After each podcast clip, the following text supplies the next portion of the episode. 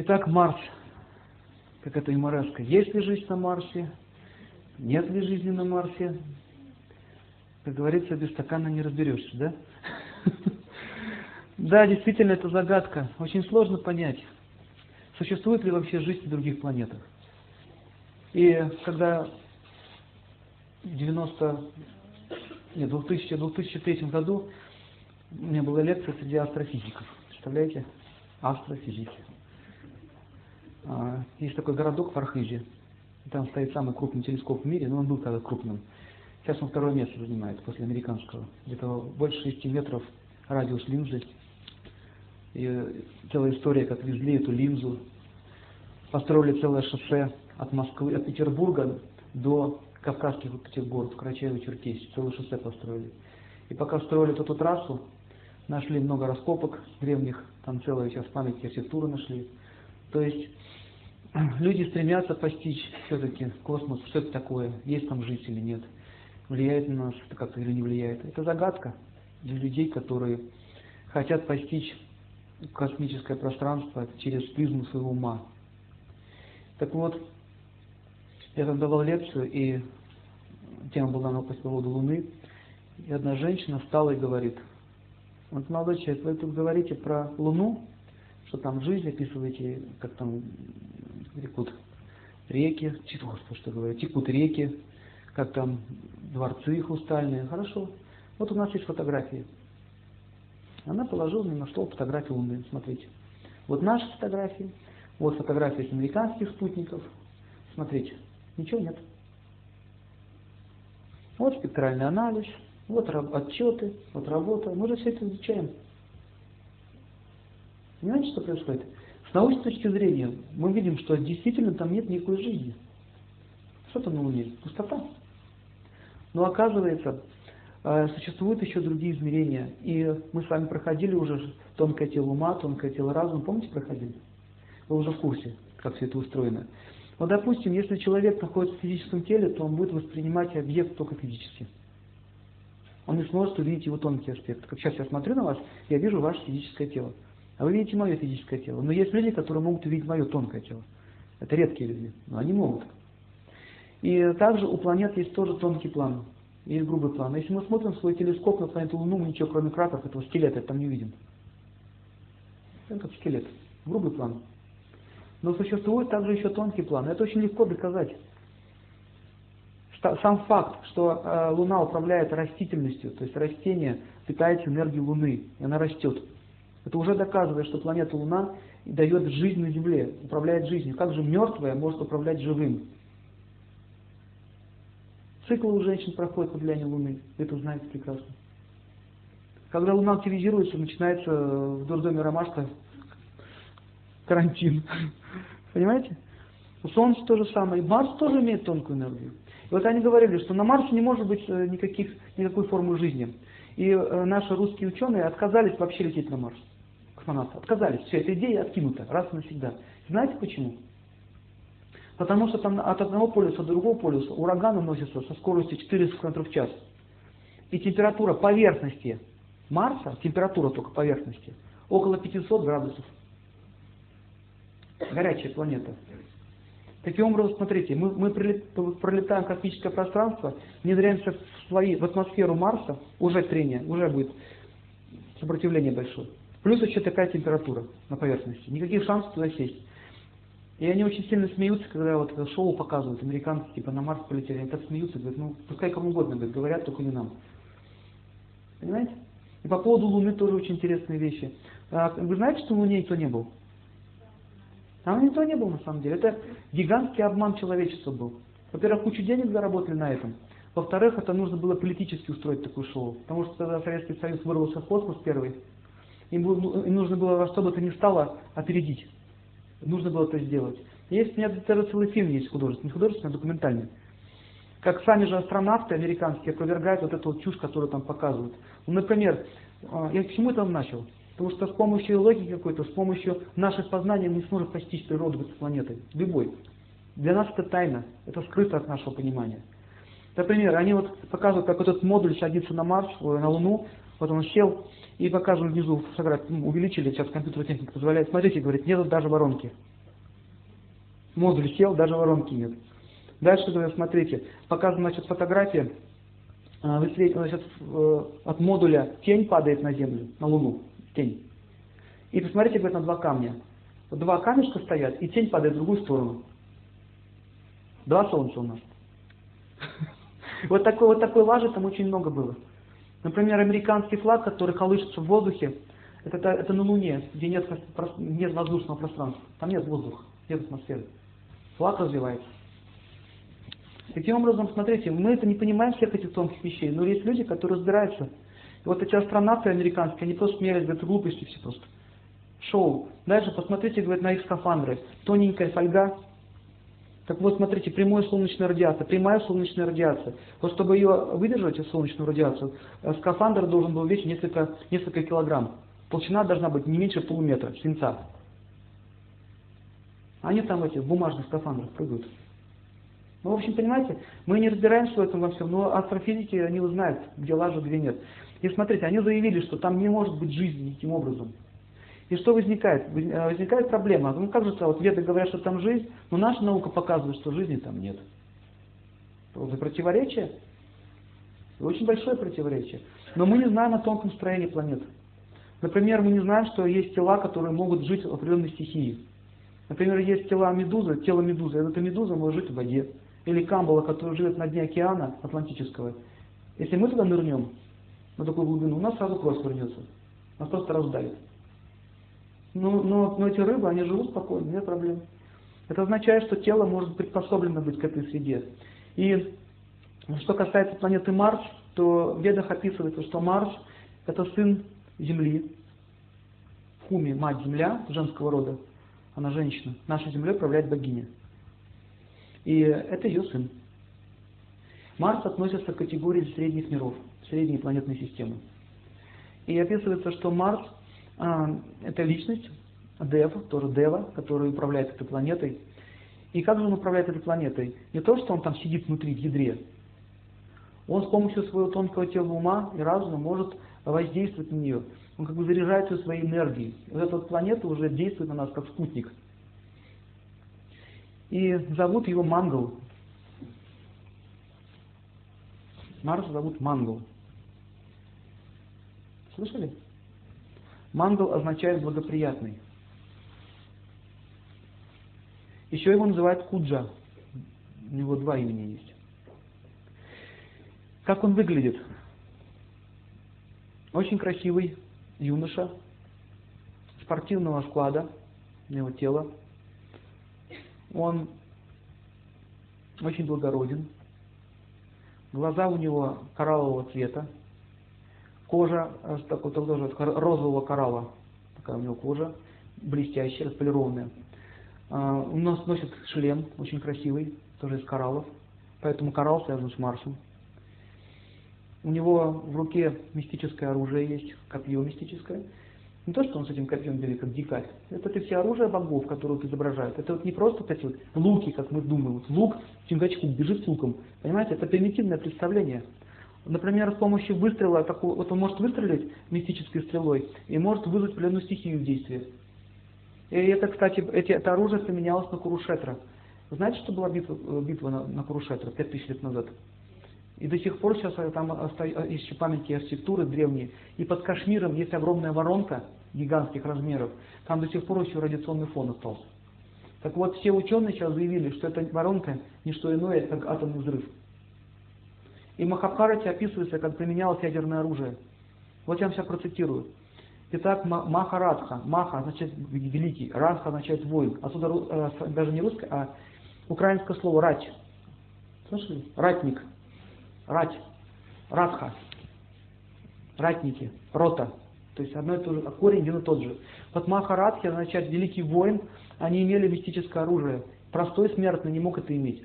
И он, там пишется, что он застал там один из этих воинов достал стрелу с золотым наконечником, коснулся правой рукой воды, произнес ведический гимн, потом наложил этот гимн на кончик стрелы, обратите внимание, и выпустил в определенном направлении. Когда стрела летела, создавался определенный звук.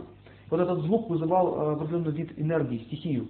Таким образом, это оружие называлось Брахм Астра. Означает стрела или удар. а Брахма означает ядерное. И что самое еще интересное, это Брахмастра была управляемая. Оружие можно управлять. Наша атомная бомба это не что иное, как ну, в общем, грубый вид такой.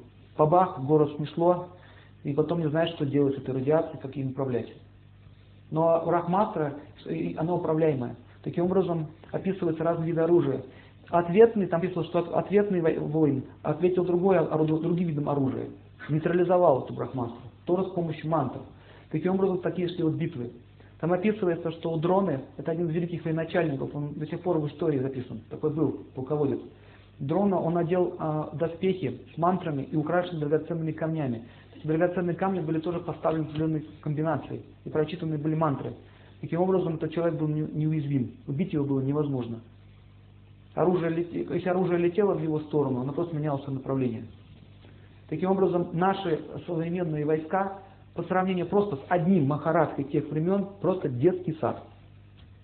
Со всеми этими пушечками смешными, автоматиками, этими ракетами, этими самолетами, которые падают через каждые пять минут. Знаете, просто детский сад. Так вот, представляете, как оружие у Марса? Это он полубог. И говорится, если он направляет свое копье в какую-то сторону, то в этом месте может вспыхнуть война. Он может сжечься дотла, если только подумает об этом. Таким образом, Марс, его а, принято называть бог войны. Но нельзя посмотреть на Марс просто как на бога войны. Это не просто э, война, это может быть защита, это может быть э, руководители, цари, доблесть, честь, достоинство, это все тоже Марс. Так вот, Марс, он очень сильно влияет на наш ум посредством своего ума. И человек, который находится в сильной связи с Марсом, у него сильный контакт с Марсом, он будет проявлять его качество. Таким образом, посмотрите, что все люди, ну, например, если взять всех проституток, они ведут себя одинаково. У них есть что-то общее, что их объединяет. Заметили? Стиль поведения, манера говорить. Или, допустим, все пьяницы тоже имеют какой-то определенный свой стиль поведения. Их тоже что-то объединяет. Это означает, что на этих людей влияет определенная планета, определенный менталитет. Они принимают определенный менталитет, так себя вести. Или, например, ну, вот, если вы смотрите людей, которые ну, половые извращения имеют, тоже у них свой стиль поведения. И все они похожи. Понимаете, что я говорю? Это означает, что планета, она дает нам возможность действовать, как мы хотели. То есть тонкое тело ума – это механизм, который воспринимает вибрации. И если мы совершаем какие-то поступки, или мы хотим чего-то добиться, мы начинаем связываться с этой планетой. Так вот, Марс дает нам возможность а, желать, то есть мы желаем, и Марс дает нам возможность добиться своего желания. Вот любое решение, которое вы приняли, и все, я решил заняться йогой. Все, я решил. Вот это вот вдохновение, я решил заняться йогой, идет от Марса. И если Марс находится в нормальном положении в гороскопе человека, то такой человек он обычно добивается своего. Если Марс очень плохо связан с Марсом, то у него вдохновение не вспыхивает. Ему тяжело становится жить. Ну, я не могу йогой заниматься, мне тяжело. Надо бы, ну никак. Понятно? Это означает плохая связь. Марс управляет действиями человека, а действие бывает в благости, в страсти и невежестве. Каждая планета, каждую планету нужно так рассматривать. И вот современная астрология, к сожалению, не рассматривает планеты в гунах. А этот мир состоит из гун. Допустим, Марс может быть у человека сильный. Вот он сильный Марс, у него сильная связь с Марсом. Он хотел когда-то кого-то защищать. Он хотел э, быть достойным человеком, там, нацию или там, родину защищать. Что-то он хотел делать. И Марс может дать ему такую силу. И такой человек будет благородный. Но есть люди, которые имеют тоже сильный Марс. Но эта сила Марса направлена во что? На агрессию, на зло. Таким образом, смотрите, а, есть демоны, которые имеют громадную силу. И они тоже имеют сильный Марс. И они чаще всего а, ведут воинственный образ жизни. Ну, например, если взять Гитлера, то всей вот его империю, у него был сильный Марс. Сильный Марс и Раху. А мы будем еще проходить. Раху планета такая, она, это беспредел. Раху это беспредел. Буйство. Вот вам, чтобы еще было понятно, что такое Марс, вот представьте, в древности римские легионеры вот идут как колонной армии. Кстати, они поклонялись Марсу, у них даже вот эти вот красненькие наверху были шлемы, видели такие красные? И плащи красные. Это цвет Марса. Они всю астрологию знали. Они знали, кому надо поклоняться, какую одежду носить, какого цвета и как себя правильно вести. Чтобы иметь эту вибрацию от Марса. Поэтому они были очень сильны в то время. И допустим, вот э, в дикари несутся, представьте, несутся дикари, всех убивают, тут же насилуют, поджигают. Вот это Марс или Раху? Это Раху. Беспредел означает. Марс означает очень спокойный такие, армия идет спокойная, целенаправленно, движется, никакой паники, никакого беспредела. Они знают команду, слушают, перестраиваются на ходу. Это означает Марс. Марс означает управление. И вот вы посмотрите на гитлеровскую Германию и увидите, что там Марс был очень сильный. Они, наверное, даже красная была. Та свастика была обернута в красный круг. Вот так вот. Дело в том, что Гитлер тоже изучал веды. Знаете об этом? Есть даже фильм «Оккультные тайны Третьего Рейха». Гитлер это изучал, он был вегетарианцем. Это Гитлер. Не курил, не пил. Держал все принципы с одной целью – получить власть, силу. Человек, когда принципы свои держит, он может иметь такую силу. Но его сила направлена была на зло. И вот эту вот свастику, которую он взял, эта свастика находится на руке у Всевышнего Господа, вот здесь. Это означает вечная власть. Вот здесь. Если вы были в Индии или видели, там на каждом алтаре, на каждом кувшине вот эти знаки нарисованы. Божественные знаки считаются очень благоприятный. Но Гитлер его осквернил, просто осквернил. У нас ассоциация с фашизмом возникает, когда мы смотрим на это. Но это очень благоприятный знак на самом деле. Даже есть люди в Индии, которые на лбу так себе рисуют. И они посылали туда своих людей, они изучали все, даже совершали огненные жертвоприношения, лили там масло в костер, заказывали. То есть они хотели власти. И в принципе они добились этого. Знаете, как он сделал? А как разбил свое государство Гитлер? Он разделил на шудр, вайшей, кшатриев и браманов. Каждому он дал свое место. Он использовал Адхарва Веду, это знание. Рабочим он дал работу, поэтому все были за него. Дальше. Вайшему он дал способность торговать, возможность. Э, заказы были военные и так далее. Тоже были довольны классы. Следующий класс какой? Кшатри. Он говорил, каждый немецкий офицер должен жить во дворце, и он этого сделал. Потому что это защитник нашей Родины, поэтому мы тоже были за него. И последний. Браманы, ученые, все ученые были при деле. Поэтому не была такая техника в те времена. Англия, Америка, другие страны не могли с ним справиться. Вот эту силу дает Марс. И таким образом мы видим, что демоны тоже, тоже могут использовать силу Марса.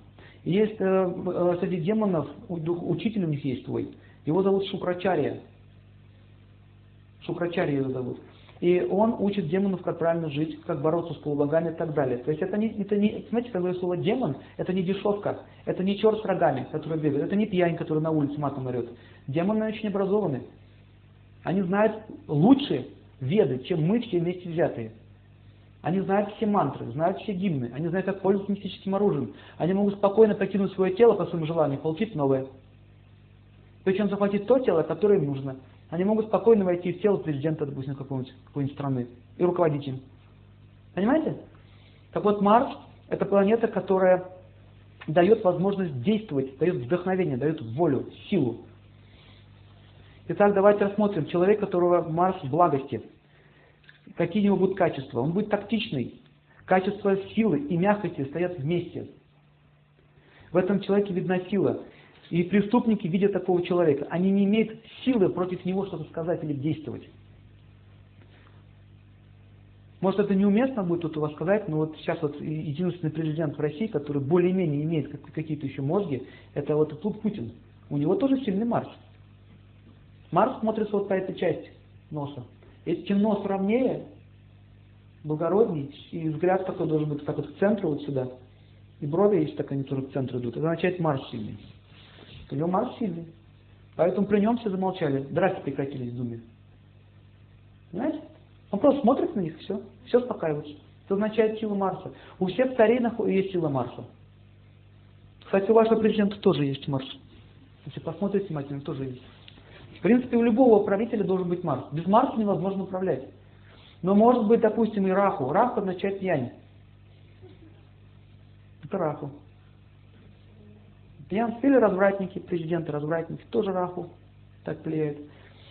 И, э, допустим, чтобы вам еще было понятнее, что такое благородный Марс, был такой фильм очень известный, он, по-моему, сейчас тоже идет где-то, слышал случайно. «Гладиатор». Смотрели? Американский фильм. Вот это вот человек, который, который имеет очень сильный благородный Марс. Посмотрите, он уважает себя, он держит честь, слово, не, не амбициозный, и он победил этого Цезаря.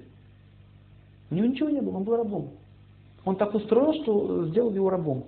Но даже рабовладелец не мог против него ничего сделать. Он не мог с ним обращаться к нему как к рабу. Спрашивается, почему? Потому что он имеет такую силу. Мужчина, который имеет сильный Марс, женщина такой мужчину очень любит. Это, это идеал всех девушек. Благородный рыцарь на белом коне, да? Это идеал э, каждой девушки. А идеал какой мужчин? Какой у них идеал? Смиренная девушка. Смиренная, такая ласковая, да? покорная. Это, это, это Луна. И таким образом Марс очень сильно проявлен у правителей. И был такой царь, он был императором всей земли, его звали Махараджа Юдшитхира. Император всей земли был. Последний император земли был его, прав, его внук Махараджа Парикшит. После него больше царей таких не было. Махараджа Парикшит закончил династию великих царей. После его ухода на земле началась Кали-юга, наша эпоха. Так вот, смотрите, Махараджа э, Юсифхира настолько был велик, он жил для своего народа. Хотя он участвовал в битве на Курушетра, но ему было это противно. Вы запомните, люди с сильным Марсом не любят войну. Они не хотят войны. Но если кто-то нападает на них, врежет, мало не покажется. Что самое интересное. И люди с сильным Марсом на него нападают, он говорит, ребят, давайте не будем драться. Нет, мы будем драться. Ну хорошо, он их аккуратнее кладет на землю, успокойтесь, не так, чтобы. Человек вас не повредил? Все нормально? Ручка не болит, ножка не болит, все, вот лежит спокойно, не дергайся. Это вот сильный Марс так действует. Понятно? А Марс, а Марс страсти означает сломать что-нибудь, убить, показать свою силу. Это Марс страсти. А Марс невежества просто убить сразу на месте. Итак, Махараджа Юрситхира, после сражения на Курушетра. Это сражение э, было предвечено историческими фактами. И хотя их упрашивали, сделали все, чтобы его не было. Но эти люди, которые отобрали царство у них незаконно, там целая история в Махабхарате описана, как произошло. 14 лет они жили в изгнании, и им пришлось воевать, хотя они этого не хотели. И Махараджа Сидхира за всю свою жизнь ни разу не обманул никого, ни разу не сказал лживого слова. Поэтому он прославился как великий император земли, который никогда не соврал. И что самое еще интересное, когда враги когда враги его окружили, и он попал в тяжелую ситуацию, при этом он убивал этих врагов своих и старался не убивать слабых. Представляете? Идет сражение, тебя нападают. И он еще смотрел, кого стоит убить, а кого нет. Все вот эти солдаты, которые нападали, он просто от них отмахивался, но целился в, ну, в подобных, то есть в махаратах. Старался сражаться с махаратками. Это означает благородный Марс. Потому что они, им эта идея бороться со слабым неинтересно. Тем более, что же говорить о женщинах. Итак, мужчина, который имеет сильный Марс, он никогда, допустим, не, не будет оскорблять женщину или слабых. Хотя он будет очень силен. Но он никогда этого не сделает, потому что его собственная природа не позволит ему это сделать. И после войны погибло, сейчас вы уже снетесь, сколько погибло. Это было самое э, крупное сражение в истории человечества, за всю, за всю историю творения. Погибло 450 миллионов человек за 18 дней. Представляете? Махараджа Сидхиру поставили, посадили на трон, он, он вернул свое царство, и он был не рад ему. И он сидел очень огорченный. Когда подошли его братья, сказали, Махараджа Сидхира, почему ты такой грустный? Мы победили. Он говорит, зачем мне победа? Я, говорит, я говорит, объездил свои, ну, свои ближайшие города. Меня, говорит, встречали женщины с пальмовыми листьями. Мне, говорит, кидали зерно, как царя встречали. Но они смотрели мне в глаза. Зачем мне такое царство? Знаете, почему не смотрели ему в глаза? Потому что они были в доме. И когда он ехал, отъезжал на своем белом коне, и он видел, что женщина так вот на него, ну, с скорбью смотрит на него. Хотя они ее не ругали, они понимали все. Но сами понимаете, домой кому хочется быть. Многие сыновья погибли, и они его не очень приветствовали. И вот он не мог себе найти место. Он говорит, ну сколько я еще просижу на этом троне? И ради этого такую бойню устроить. Ему, ему, ему предложили сделать огненное жертвоприношение. Он нашел золотую гору, э, там, раздал тонну золота, всем людям, то есть обеспечил все их материальное состояние, то есть все, все вернул людям, сделал все, что мог. Все равно его сердце было несчастным. И тогда он сказал своим младшим братьям, я не буду больше править, я уйду в Гималай, я хочу покинуть этот мир. Я чувствую, что я негодяй. Я являюсь причиной гибели столько, ну, такого количества народа. Хотя по истории он вообще тут был ни при чем. Как вели себя вот эти вот негодяи, которые отобрали у него царство, как они его сестру унижали, издевались над ним, как они э, сжигали там храмы, там, в общем, они творили там беззакония жуткие. Он воевал за справедливость, восстанавливал порядок. И то он, но все равно при этом он чувствовал, что я виноват.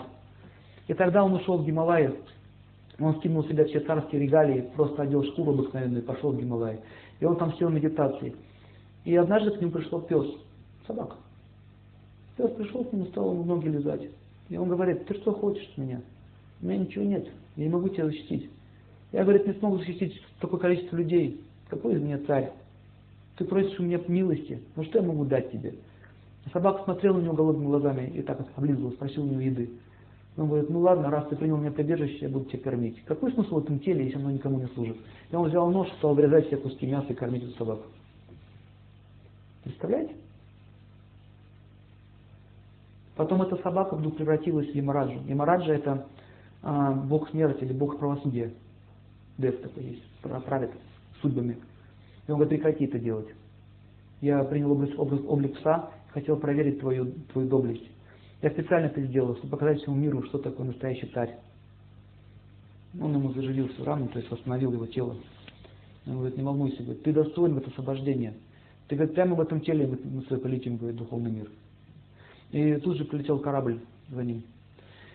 И когда он стал сходить на этот корабль, и он, он спросил, а как насчет моих братьев? Мы, говорим, столько прошли, говорит, с ними вместе, столько страданий, говорит, как они, говорят, твои, говорит, братья сейчас в аду. Он говорит, почему, за что? Они, говорит, расплачиваются за Курушетру.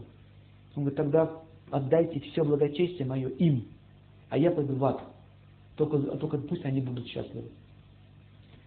И тогда сказали, не волнуйся, это иллюзия. А, еще показали ему. Это, говорит, иллюзия. Они, говорят, не в аду. Мы, говорит, тебе, пока, мы тебя проверяем. Понимаете, что происходит? Вот это означает сильный Марс. В чистом виде благороднейшая, благороднейшая позиция жизни, отдать свою жизнь ради других. Если надо сражаться, он будет сражаться. Если нужно отдать свое тело, он отдаст свое тело. Это означает Марс. Сейчас таких людей нет, не, не будет пока в ближайшее время. Может быть, в следующую эпоху появится. Но есть люди, которые имеют такие тенденции. Они есть. И мы можем развить э, эти качества характера. Постепенно это делается. Итак, Марс в благости. Я вам привел пример, что это такое. Давайте теперь посмотрим, как действует Марс в страсти. Итак, Марс страсти означает, что человек хочет во что бы то ни стало продвинуть себя. То есть мы видим в первом варианте, он хочет защищать долг, он исполняет свой долг и не, и, не, и не считает нужным прославлять себя или как-то свою жизнь улучшать. Он просто живет ради других. То вот в этом случае мы видим, что человек в страсти, он хочет утвердить себя и как он будет себя вести. Например, если это полководец, то он положит всю армию, но победу добьется. Ему все равно, сколько там людей умерло. Как было, был такой генерал Ушаков, адмирал Ушаков, слышали? Когда там один офицер на корабле глупость какую-то сделал, оплошность, он его вызвал, говорит, на, бери бинокль и считай вслух, сколько падает людей убитыми. Он говорит, зачем? Считай. Сколько матросов сейчас падает. И он считал. И когда он считал, он стал трясти, говорит, я не могу больше, зачем меня вы мучитесь? Считай. Это означает, что как, как, как твое, твоя оплошность привела к гибели людей. Это тоже означает Марс благости. И такие люди обычно побеждают. Потому что у них есть нравственность. А в страсти ему все равно, сколько он повалит народа. Главное добиться своей цели. Так называемая пирова победа.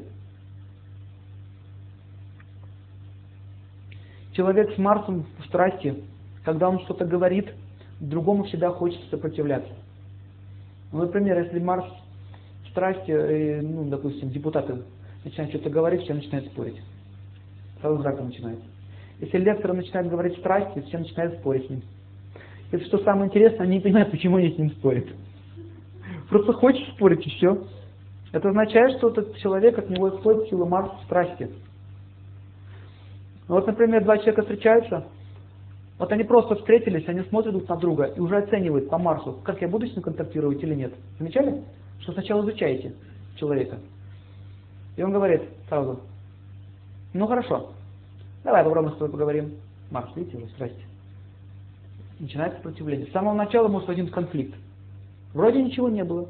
Встретились, начинается конфликт. Из ничего. Это означает, что один упертый, второй упертый. Марс страсти обычно управляется начальников. Они ведут себя таким образом. Начальник всегда прав. Пункт первый. Если начальник не прав, смотри пункт первый. У них формула такая. Либо я прав, все остальные дураки. Что означает марш страсти. Вот если, допустим, взять наших правителей в прошлом, Сталин у него был марш страсти. Построить вам, а не вам это что там, Балкала, не мы это, как они, Беломор канал. Беломор канал построить любой ценой. Подумаешь, там умерло там несколько там тысяч человек. Ну, ничего страшного, зато построили канал. Понятно? Означает марш страсти. Значит, как в семье это может проявляться? Если, допустим, мужчина имеет марш страсти, он будет таким диктатором, он будет все время толкать свое, и он не сможет слушать других людей. Например, он будет говорить, либо ты делаешь все по-моему, либо буду злиться. Он с помощью злости, с помощью какой-то агрессии пытается утвердить свою точку зрения. Загоним человечество в счастье железной рукой пролетариата. Марс страсти. Красный флаг находился тоже под влиянием Марса. Вот эта революция в 17 году, это Марс Раху, две планеты участвовала. Песенка какая, смотрите. «Вставай, проклятием заклиненный, весь мир голодных рабов, проклятием заклиненный, проклятые. Вставайте. Мы смело в бой пойдем, и все умрем в борьбе за эту. Песни просто так не появляются. Означает, эти люди находились под четким влиянием этой, этой планеты. Марс означает, видите, революция любой ценой. А что двигало? Какие эмоции? Это уже второстепенно. Главное скинуть, добиться чего-то, захватить и так далее. Понимаете? Допустим, рабочие хотят повысить зарплату себе. И как они начинают это делать? Требовать. Если они находятся в страсти, и начальник находится в страсти, то эти требования выливаются во что? В конфронтацию. Тот начинает их выгонять, какие-то меры принимать, милицию вызывать и так далее. Начинаются баррикады. Потом вооруженное восстание. Это будет повторяться. Еще раз Марс пройдет эту орбиту свою, встанет на эту точку, как в прошлый раз, и опять начнется. Это будет повторяться. Так было во Франции, Парижская коммуна. Так было в России, так было в других странах и будет в будущем. Потому что Марс всегда управляет революциями, переменами, какими-то восстаниями и так далее. Таким образом, э, Марс страсти означает «мы ждем перемен». Это песня «Перемен». Мы ждем перемен. Каких перемен? Куда? Зачем? Для чего? Неважно. Мы старый мир разрушим, уничтожим все тотла, новый построим. Таким образом, смотрите, если вы решили что-то сломать, построить новое, это страсть. Если мы ломаем, ничего не строим, это тамус уже, невежество. Итак, ненависть – это у нас что? Действие Марса, но уже в невежестве. В страсти человек будет находиться в гневе, а желание мести – это уже невежество. Итак, если Марс сильнее, то возникает ненависть а если Марс слабеет, то возникает страх. Поэтому есть люди, которых, допустим, человек какой-то, вот начальник или кто-то еще, и все его боятся. Как этот фильм, помните? Служебный роман. Я ее боюсь. Я не знаю, я ее боюсь. Просто как огня ее боюсь. Почему он ее боялся? Потому что от нее исходила сила Марса. И посмотрите, как она себя вела. Вот фильм, кстати, очень хороший. Надо целую лекцию по нему дать. Как она себя вела? Видите? Марс. Все вот так вот. Я начальник, и никто иной. А потом, когда у меня планетный период кончился, Марс вместе с Кету, начался планета период Венера. Все, расцвела. Все, а, оказывается, это другой человек. Вот ты какой, да? Северный олень. Вот ты какой. Это означает, что когда период Марса идет у человека, он будет очень так вести себя определенным образом. Он не сможет по-другому себя вести. Ему хочется с ним воевать, сражаться, перемены какие-то. Например, доказать, что я лучше, чем вы. Кто-то может судиться очень долго, по 10-15 лет судится. Знаете, такие люди есть? Например, одна женщина в Новороссийске пришла ко мне с одной проблемой. Она говорит, что посоветуйте, что вот мне сделать? И какая проблема? Ну, я уже говорит, 15 год сужусь с соседом. Я говорю, что? Ну, никак не могу судить. Я говорю, а в чем проблема-то? Что делите-то? Но он построил ворота железные, а, открывающиеся.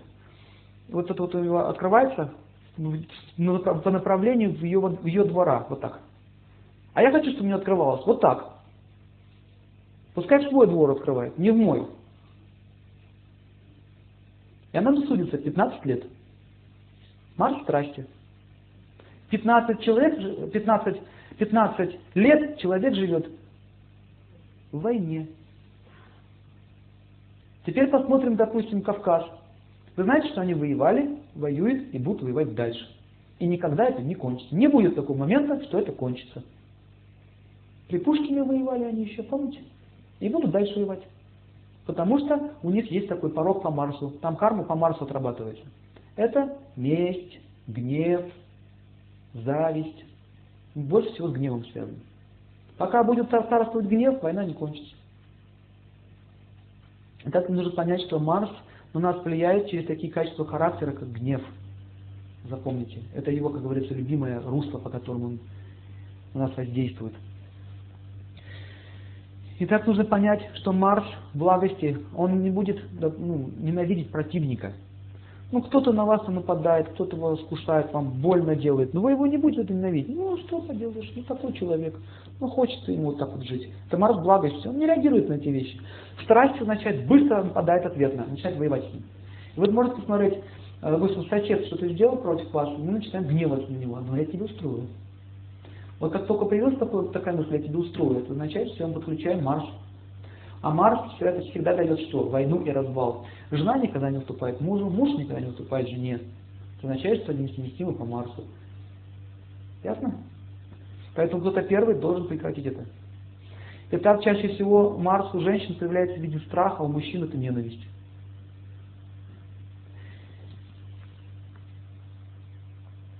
Итак, все окружающие люди испытывают ощущение Э, допустим, если страсть к ваш начальник, он испытывает ощущение, что он меня подавляет, что он нас давит, что он нас за людей не считает. Если Марс благость, то мы считаем, что наш руководитель как отец родной. А если в невежестве, никто не видит начальника, вообще где он, кто начальник не знает. Но официально вот числится, вот кто на самом деле, непонятно. Как в этом кардинал, помните, был такой, Ришелье. Вроде бы как король должен править, а правил Ришелье. Так это и есть. Правит тот, у кого сильный Марс, а не тот, кто имеет пост. Итак, самое главное, что вы должны понять, что сильный благородный Марс, в отличие от страсти, проявляется в том, что у него есть понятие справедливости. Такие люди всегда, всегда восстанавливают справедливость. Если Марс страсти, то люди не будут иметь чувство справедливости. Так вот, судьи, это какая планета? Нет, это не Юпитер. Судья это не Юпитер. Судья это Марс. Что делает судья? Нападает. Ему все равно, виноват ты или не виноват. Это адвокат этим занимается. Вот адвокат уже Юпитер Марс. Он как бы защищается с помощью чего? С помощью логики, с помощью разума, да? А судья нападает. И обычно они отличаются от адвокатов, даже внешне. Заметили? Судьи такие. Подсудимый, встаньте. Смотрите. Адвокат. Я попрошу с моим подсудимым так не разговаривать, он еще не преступник. Все. Юпитер. Юпитер так действует. Юпитер всегда говорит, не надо, не делай так. Не делай так, как ребеночком станешь. Не пей из копытца. Не ходи туда, туда ходи. Там плохо, там хорошо. Так Юпитер действует. То как добрый дедушка. Мы еще будем проходить про него. А Марс означает обвинение. Пока вы не проверяете факты, мы будем смотреть на него как на преступника. Так, ваше мнение, ваше слово. Если будете еще мешать в зале, попрошу вас вывести отсюда. Видите, марш, марш. Такой очень энергия суровая идет. Встать, суд идет. Суд идет. Марсианская энергия, очень такая тяжелая. Милиция тоже марсианская энергия. Э, эти вояки, солдаты, армия, это уже солнце больше. Солнце, их так обычно не боятся. От милиции такой, от них такой исходит, от формы. Немцы, они знали, вот, фашисты, какую форму сделать. Они все это изучали, чтобы жути наводить. Это влияло. И на самолетах рисовали рожи там всякие. Танки разрисовывали таким образом. Жуть наводили. Они все это знали. Итак, Марс у женщины как будет проявляться? И у мужчин. Давайте запишем. Марс у женщины это решимость, твердость, стойкость. Она всегда будет вдохновлять своего мужа. Не сражаться с ним, но вдохновлять его. Муж, например, сказал, обещал что-то сделать. Женщина не гневается, она говорит ему, ну вот ты же, ты же обещал, ты же настоящий мужчина, ты слово же свое всегда держишь, да? Я же тебя люблю за это. Смотрите, это сильный Марс женщины. Слабый Марс у женщины означает, Сколько можно меня прощать? Каждый день я прошу. Одно и то же. Все. Надоело. Что за мужик и мужик? Это что? Это Марс слабый. А они думают, что я мурсианка. Нет, это Марс убитый по нулям. Его вообще нет. Например, он говорит, все, с завтрашнего дня я делаю зарядку. Вот все, делаю завтра, утро. Зарядку, вставай. Ну, ну да, зарядку, ну зарядку. Да, зарядка. Она встала, все приготовила, включила свет, стоит. Я жду, без тебя не могу начать. Как же я без тебя, без лидера? Это вот сильный Марс у женщины. То есть она не перечит, не, не унижает его, но наоборот возвышает его своим Марсом. Если, допустим, это войны какие-то, вот у книги не Ольга такая была, но у нее Марс был немножко страсти. Там была и благость, и страсть. Благость то, что она за своего мужа так стала, да? Но то, что она натворила делов, это уже неправильно. Вот Екатерина тоже Марс у нее был неплохой. Она, видите, закончила то, что начал муж. То есть женщина с сильным Марсом всегда продолжает дело своего мужа. А женщина со слабым Марсом как себя ведет? Я не знаю, что ты хочешь, но я хочу заниматься искусством. Поэтому с тобой несовместимы. Goodbye. Ясно? Это Марс очень слабенький. У декабристов были жены с сильным Марсом. Видите, куда они, туда и жены. Это означает сила. И таким образом, женщины с сильным Марсом, они могут э, управлять мужчиной. Например, была царица раньше. Она что делала? Она вот это вот все глупости своего мужа быстренько так раз выглаживала. Мужчины, они очень, у них, у них Марс сильно проявлен. Они склонны вести себя очень резко. Допустим, кто-то виноват. Все, отрубили ему голову там. Она ему, тихо, тихо, тихо, тихо. Давай разберемся. Почему сразу голову рубить? Надо разобраться, может он не виноват. Вот на меня начали случилось такие, вот такие он. Да, да. Не рубите ему голову. То есть женщины, они всегда очень милостивые. Поэтому, а, по идее, амнистию нужно просить у женщин. Больше возможности получить ее. Если что-то нужно добиться у мужчины, нужно послать женщину. Со сильным Марсом, не слабым. Если она придет слабым Марсом, начальнику, вот так она будет себя вести. Вы понимаете, что вы не правы. Я не согласна. Вы должны, нет, вы обязаны, нет, вы просто, ну просто не можете поступить по-другому, как только вот так сделать, как я хочу. Так, женщина, что сюда пришли? Я пришла, чтобы вам доказать, закройте дверь. С той стороны. До свидания. Или вот так. Здравствуйте. Ну, вот так твердо, уверенно смотрит и начинает ему говорить аргументами. Просить у него смиренно, но настойчиво. Ясно? Сильный марш. Устоять невозможно. Итак, женские качества означает твердость, решимость. Она воздействует на своего мужа через вдохновение. Она ни с кем не спорит. Спор означает слабый Марс. Допустим, жена постоянно перечит своему мужу. Постоянно. Это ее стиль жизни. Он слово на два. Он три, а на десять. Это означает, будет война. Мужчина, мужчина начинает чувствовать, что над, ней издевает, над ним издевается. Постоянный вызов идет. Все, захочется рано или поздно драться или бросить его. Два варианта. Так Марс страсти означает, что мы хотим победы любой ценой. Допустим, муж с женой спорит, любой ценой доказать свою правоту. Спрашивайте, зачем? Правота дороже, чем отношения.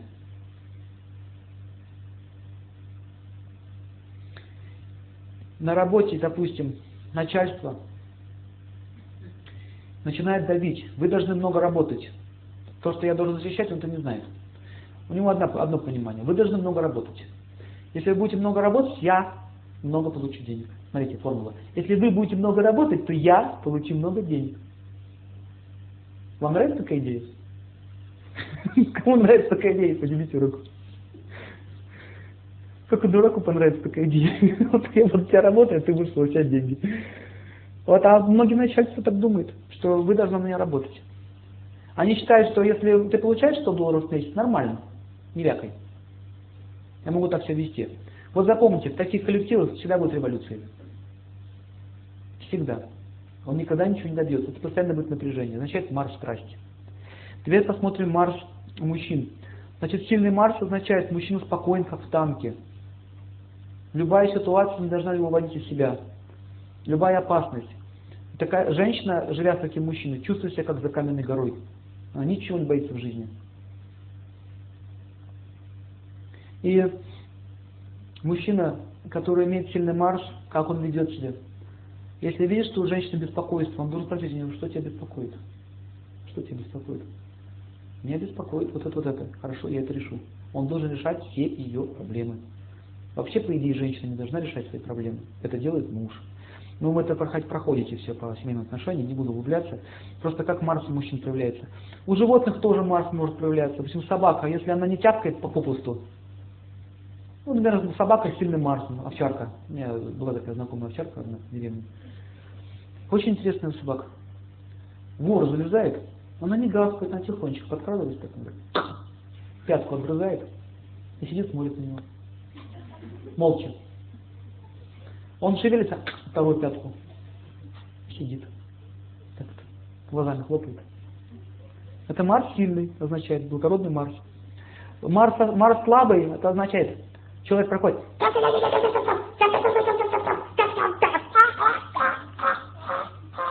Упал, вздохнулся. Есть же такие люди, которые так же себя ведут. Это Марс в невежестве. Понятно? Так Марс управляет желанием человека. Марс управляет сексуальной потенцией мужчин. Можно эту тему немножко поговорить. А чего же вообще-то болезнь возникает? Эта болезнь возникает э, из-за того, что человек использует марсианскую энергию не в том русле. То есть э, Марс ему говорит, дорогой мой, Кабелину, пожалуйста, отдохни, посиди, подумай, для чего у тебя это есть. Так Марс говорит. Вот когда ты поймешь, для чего у тебя это есть, вот тогда, может быть, я тебе дам такую силу. Мужская потенция – это сила Марса, запомните. И если человек израсходует свою энергию попусту, если он просто наслаждается женщиной, но при этом не хочет брать ответственность за нее, не хочет ее защищать, балуется, как и тебя, как перчатки. Менял я женщин конференции, как перчатки, вот такая формула. Носил я брюки, конференции, брюки плюс. Марс такой. Девочек там совращает, потом их бросает. Все, импотенция гарантирована. Либо в этой жизни, либо в следующей. И таким образом у женщин тоже могут быть болезни, связанные с Марсом. Например, если активная сексуальная жизнь идет, то Марс начинает влиять на половые органы, возникают опухоли.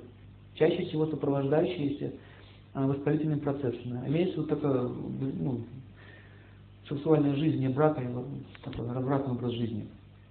Итак, а, функция крови, мускулатура, сила мускулатуры дает Марс, а объем дает Солнце. Понятно? Силу дает Марс, объем дает Солнце. Вот еще, чтобы вам понятно было, что такое солнечная энергия. Есть такой анекдот. Три богатыря едут по полю, встречаются три мушкетера. Вот так вот подъезжает. Мушкетер подходит к нему так, к Ленгурсу. Берет мел, крестик рисует он так. Ну, и что это такое? А это значит, что я буду тебя колоть прямо в это место. Понял. Леш, ну как с таким умелым? Понятно? Солнечная энергия. Поэтому вот э, славяне, они вот, находят тоже под солнцем, определенным образом. Поэтому видим широкие люди, такие крупные, такие веселые, такие юморные, открытые. Солнце. Раньше деревья поклонялись солнцу отличается резко от западных людей своей простотой, открытостью. Солнечная энергия. Марсиане, вот еще чтобы было понятно. Если кто-то смотрел такой фильм, был очень популярный, «Терминатор», вот этот Шварценеггер, это солнце, такое защищал все время его, защищал. А вот этот вот робот жидкий, который за ним гонялся, тот Марс. К цели. Безэмоционально идет. Есть такие люди. Я вот в свое время так планеты, когда изучал, бокс, допустим, идет, включаешь, смотришь, и точно знал, кто выиграет. Просто планету смотрел, кого сильнее планета, и тот и выиграл.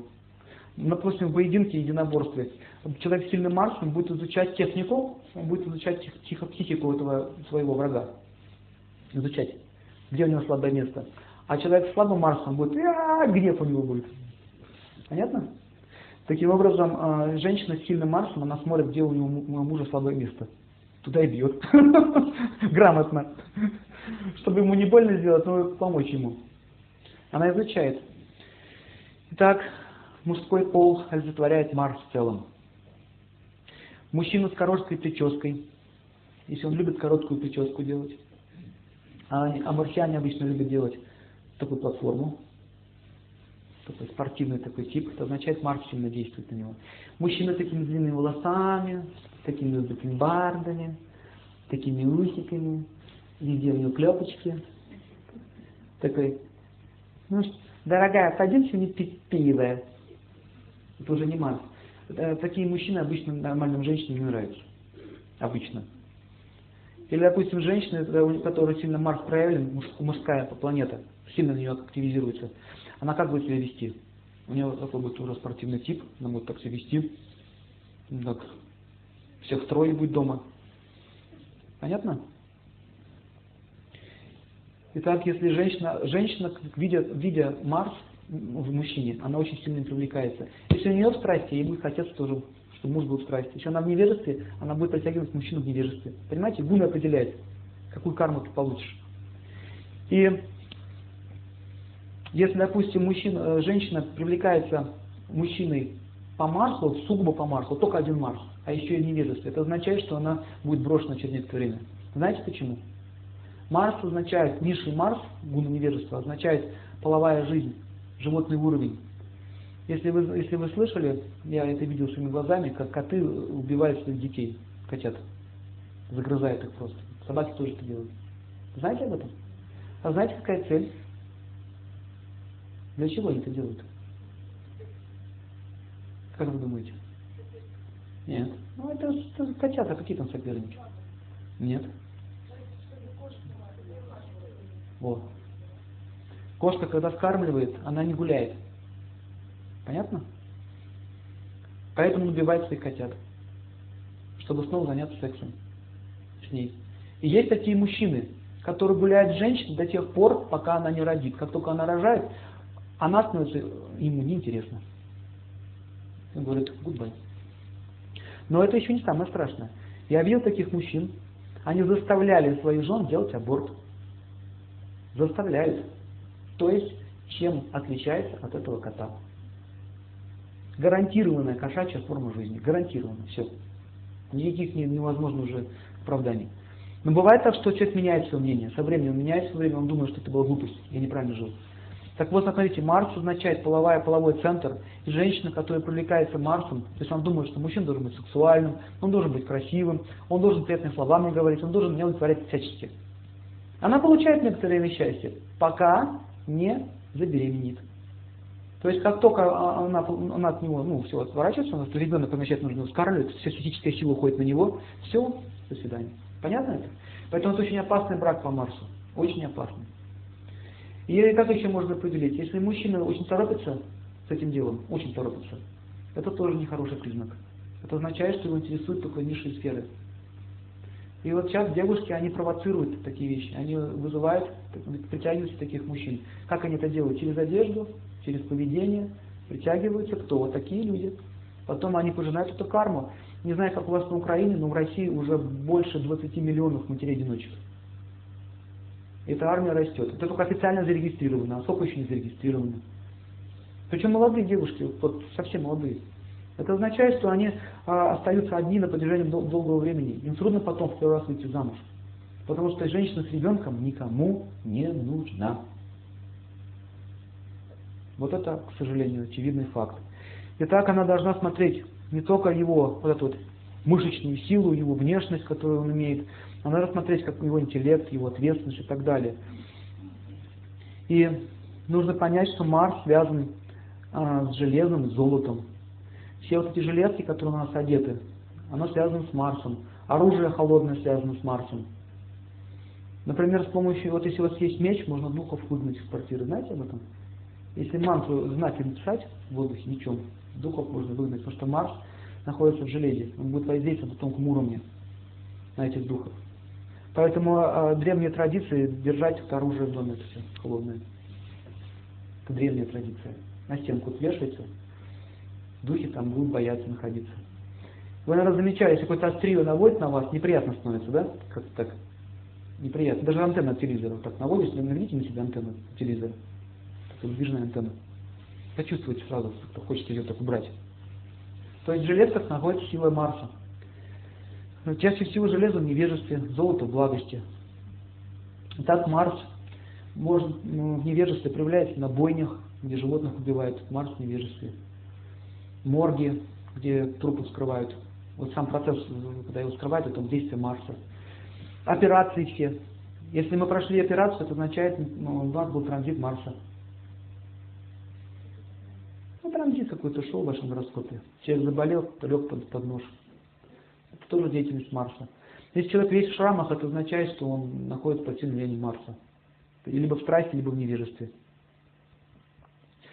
Стройки, печи для обжигания кирпичей. Поэтому эти места, кстати, по статистике показано, что там больше всего травм. Да? На стройках люди травмируются, на каких-то литейные производства, где сталь льют, тоже Марс. Марс, Марс э, страсти, это стройки, а поддержание чего-то, это Марс благости. Итак, смотрите, с Марсом связан красный цвет, алый цвет. Рубиновый цвет связан с Солнцем, а алый цвет связан с Марсом. Спорт связан с Марсом, потому что там конкуренция, там борьба. Это чистый Марс страсти, не благости. Они же чего хотят? Первое место, постоять на тумбочке 5 минут, чтобы Дин поиграл, тебе медаль повесили, потом инвалид всю жизнь. Вот и все. Вот что такое спорт на самом деле. Если тут есть спортсмены, не хочу их обидеть, но так оно и есть.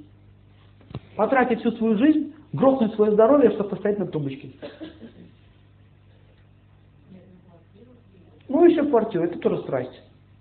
И в этой квартире жить с, с, с переломной спиной. Например, толкать эту, эту штангу всю жизнь, сломать себе спину, жить в квартире и лечить свою спину в этой квартире. Вот это называется марш страсти. Спорт в благости означает это здоровье. Цель не медаль, а здоровье. Например, человек делает легкую пробежечку. Год он ее делает, в одном том же ритме. Это, это благость. Марс благости. А если я увеличиваю круги каждый день, это уже Марс страсти. Так, отжимаюсь. Сегодня отжимаюсь 20 раз, завтра 25, потом 50, пока не отвалятся мускулы. Марс страсти.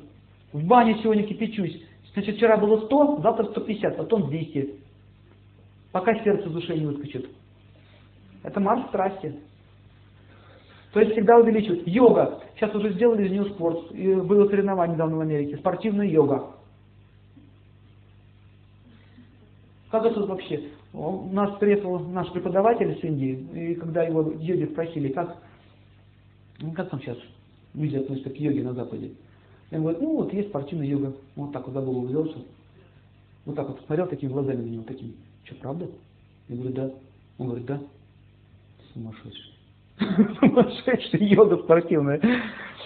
Понимаешь, что такое страсть? Марс всегда гробит. То есть человек не может остановиться. Он хочет какой-то цели, он идет к ней. Какой ценой, неважно. Зачем он не понимает? Мне нужно добиться от этого. Мне нужно добиться статуса. Я хочу быть депутатом, чтобы это не стало. А то, что меня пристрелят там, это меня не интересует. Я хочу. Власти хочу. Все. Зачем тебе эта власть?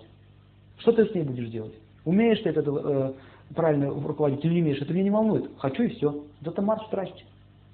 Это организаторы и способности организаторские. Тоже марш. Преодоление соперника тоже Марс. Город в целом тоже Марс. Особенно город с крепостью. Это такие города, которые с крепостями, это какие города? Ну, Брест, там, Нижний Новгород, а, Москва, Кремль там стоит. То есть все города, которые начинали строиться с крепостей, это марсианские города. Столичные города там Марс и Солнце. Вот Киев там больше солнечной энергии. Здесь у вас Юпитер. Донецк Раху. Конечно, раха. Шахты же, роют все. Живут под землей люди. Раха. А здесь Юпитер у вас. Поэтому много образованных очень людей. Это видно даже по людям. Вам не видно, потому что вы живете как бы в одном месте. Если вы поедете по всем разным городам, поживете там, там, там, вы увидите разницу. Можно точно понять. Король, царь, полиция, милиция. Все это сильный Марс. Если вы едете на машине, вас останавливает милиция, нужно знать, как надо себя вести с ними. Вот они вас остановили. Это означает, что сейчас на вас идет воздействие Марса. Сегодня какой-то идет планетный период, может под, под, под, под какой-нибудь транзит. Бывают он суточные транзиты. Вот он идет, его он останавливает. Значит, как мы себя ведем? Он вот открывает, допустим, дверь, говорит, документы.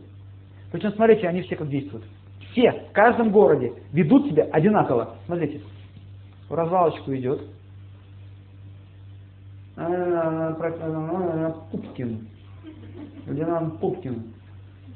Проверите, пожалуйста, документы. Он уже потенциально относится к вам как к преступнику. Кто замечал на себе вибрацию, чувствовал? Да? Неприятно становится. Какое-то такое унижение. Как будто, не знаю, как будто какой-то вор, что ли, прячусь. Значит, это, вот в этом положении нужно понять, что он вас таким образом сейчас давит, прессует. И когда человек начинает еще больше сжиматься, он чувствует власть, наслаждение. Это Марс страсти. И он говорит, вы ехали на красный свет. До сих пор еще говорит зеленый. Вот зеленый. Смотрите, вы говорите, зеленый, пошел спор. Все, попались. Вы начали спорить. Спор означает, что вы проиграете 100%. Это означает, что пришло время у вас забрать денежки сегодня. Почему он так на вас давит? Потому что у него цель отобрать у вас деньги. И он начинает с вами придираться. А вы думаете, почему к нему придирается? Я, это же несправедливо, пытаюсь справедливость восстановить. И вот тут вы попадаетесь. И так спорить с ними нельзя. Говорит, да, я, наверное, ехал на красный свет. Смотрите него. Так. Не, не, не цепляется. Ну, хорошо, смотрите. Начинает смотреть на, на машину. А у вас вот, вот, вот, вот этого нет, ручник не работает. Ну, может быть не работает, но вообще-то работал. Не спорим. Так, дыхните, дыхнул. Где у вас это? Тут. А вы знаете, что вы нарушили? Знаю. Виноват. Все время виноват. Я. Ну ладно. Он уже удовлетворен. Ладно. Давай деньги. Хорошо. А сколько вы хотите? Я хочу 50 гривнов. Хорошо. У меня только 25. А я хочу 50, но у меня нет 50, у меня 25.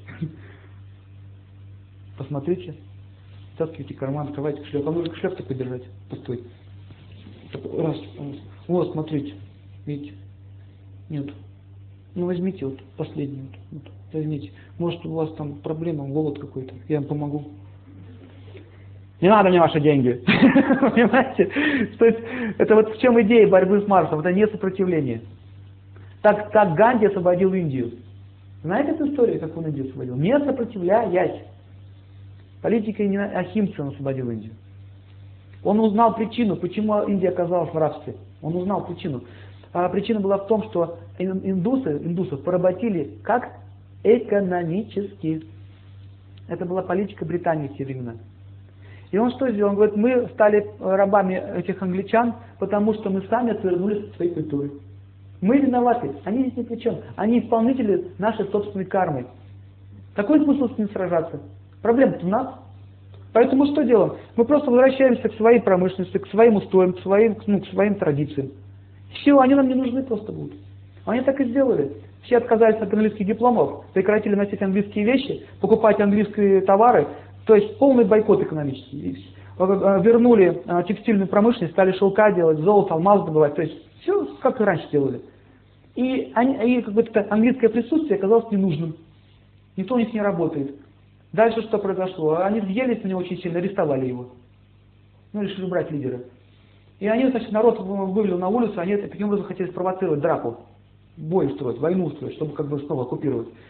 И он сказал, вы не должны ни одного выстрела, не сделать ни одного выстрела. Если вы это сделаете, вы все испортите. Я просто буду поститься там и все. Они меня выпустят, я буду аскезу совершать. И он постился, держал аскезы и проповедовал всем окружающим. У него Бхагавадгита было в руках, Ганди. И он проповедовал. Ну какой смысл? И таким образом а, корреспонденты узнали, что лидер, который проповедует Ахимсу, не насилие, который приказал всем своим ну, на, на, своему народу не воевать с англичанами, те его держат в тюрьме. Вся мировая общественное мнение против, против Англии пошло. Что вы там делаете вообще? А они же как представляли? Там же дикари живут, мы их разводим. Они так и делали. Там дикари, мы порядок держим. Мы миротворцы. Это излюбленный прием политиков.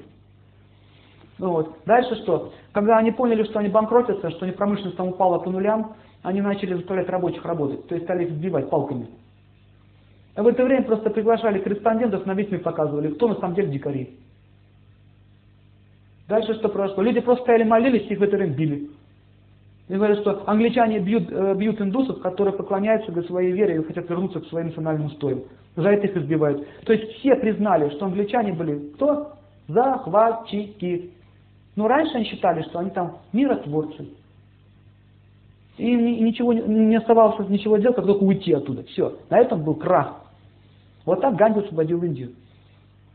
Просто знаю, он век изучал. И что самое еще интересное, когда у них началась война с Пакистаном, и начали дележ пошел. Это тоже британцы устроили. Начался дележ, они так отомстили. Натравили мусульман на, на индусов, а там очень много мусульман, 400 миллионов. Представляете? И тогда началась драка. И Ганди сказал, я отдам власть мусульманам. И он отдал власть мусульманам. Только не воюйте. И как только мусульмане пришли к власти, сказали, что это нечестно. Ганди освободил Индию, отдал нам власть, давайте пополам сделаем правительство. Половина будет палаты мусульман, половина индусов. И он объединил таким образом всех. Понятно, почему он стал Махатмой? Он, он, он, очень действовал грамотно, ни с кем не воевал. Политика ненасилия у него была. И в результате победил. Вот это Марс благости называется. И какие же еще могут быть учреждения, связанные с Марсом? Значит, понятно, как политика проявляется? Это оружейные заводы, металлические предприятия, инженерные заведения, сигаретные фабрики, пороховые фабрики, где порох делают, винные заводы, угольная промышленность, промышленность спички, тоже с Марсом связаны. Сейчас давайте посмотрим, как на здоровье влияет Марс. Итак, если человек имеет такой вид мышления, постоянно с кем-то воевать, постоянно на кого-то гневаться, то он привлекает на себя воздействие Марса. И возникают такие болезни, как ангины, бронхиты, воспалительные процессы э, в органах. Марс э, находится посередине вот так. Это нос, значит, гайморит тоже с Марсом связан, горло, желудок, половые органы. Если там возникают воспалительные процессы, это означает действие Марса. И есть травы, которые нейтрализуют действие Марса. Есть камни, которые нейтрализуют действие Марса. Но вообще Марс нейтрализуется через изменение своего сознания. Если мы меняем свое сознание, эти болезни могут уйти. Ну, например, злость разрушает желудок. Огонь марсианский. Мы же направили на что его? На борьбу с другими. Огонь действует по центру марсианский. Он расщепляет нам пищу. Солнце распределяет эту пищу, а Марс расщепляет. Допустим, Марс э, ну, очень сильно копится в нашем желудке, начинает прожигать стенку. Возникает язва. Значит, все язвы связаны тоже с Марсом.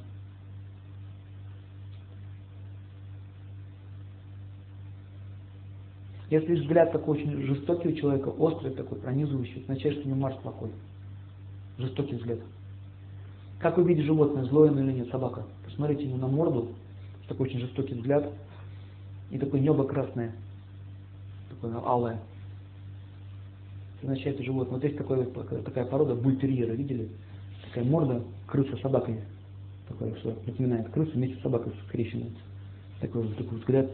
Вот она когда хватает свою жертву, э, у нее такие припадки бывают, марсианские, хватается, допустим, за руку, только челюсть надо ломать, не разжать, или станет этими ломом, не раскрыть пасть. Очень страшное животное. В Америке запрещено, кстати, оно. Только вооруженные силы используют. Поэтому я не советую такие породы держать. У них заскоки бывают. Совершенно приступы ненормальные. Могут разорвать там ребенка или еще кого-то. очень опасные. Крокодилы тоже, там Марс и Раху вместе. В общем, все агрессоры. Вот если еще посмотреть на чистый Марс, это Лев. Там Солнце и Марс, две планеты. Лев, Пантера, Марс. Из насекомых оса. Возьмите осу, посмотрите на морду, видите Марс. Такая.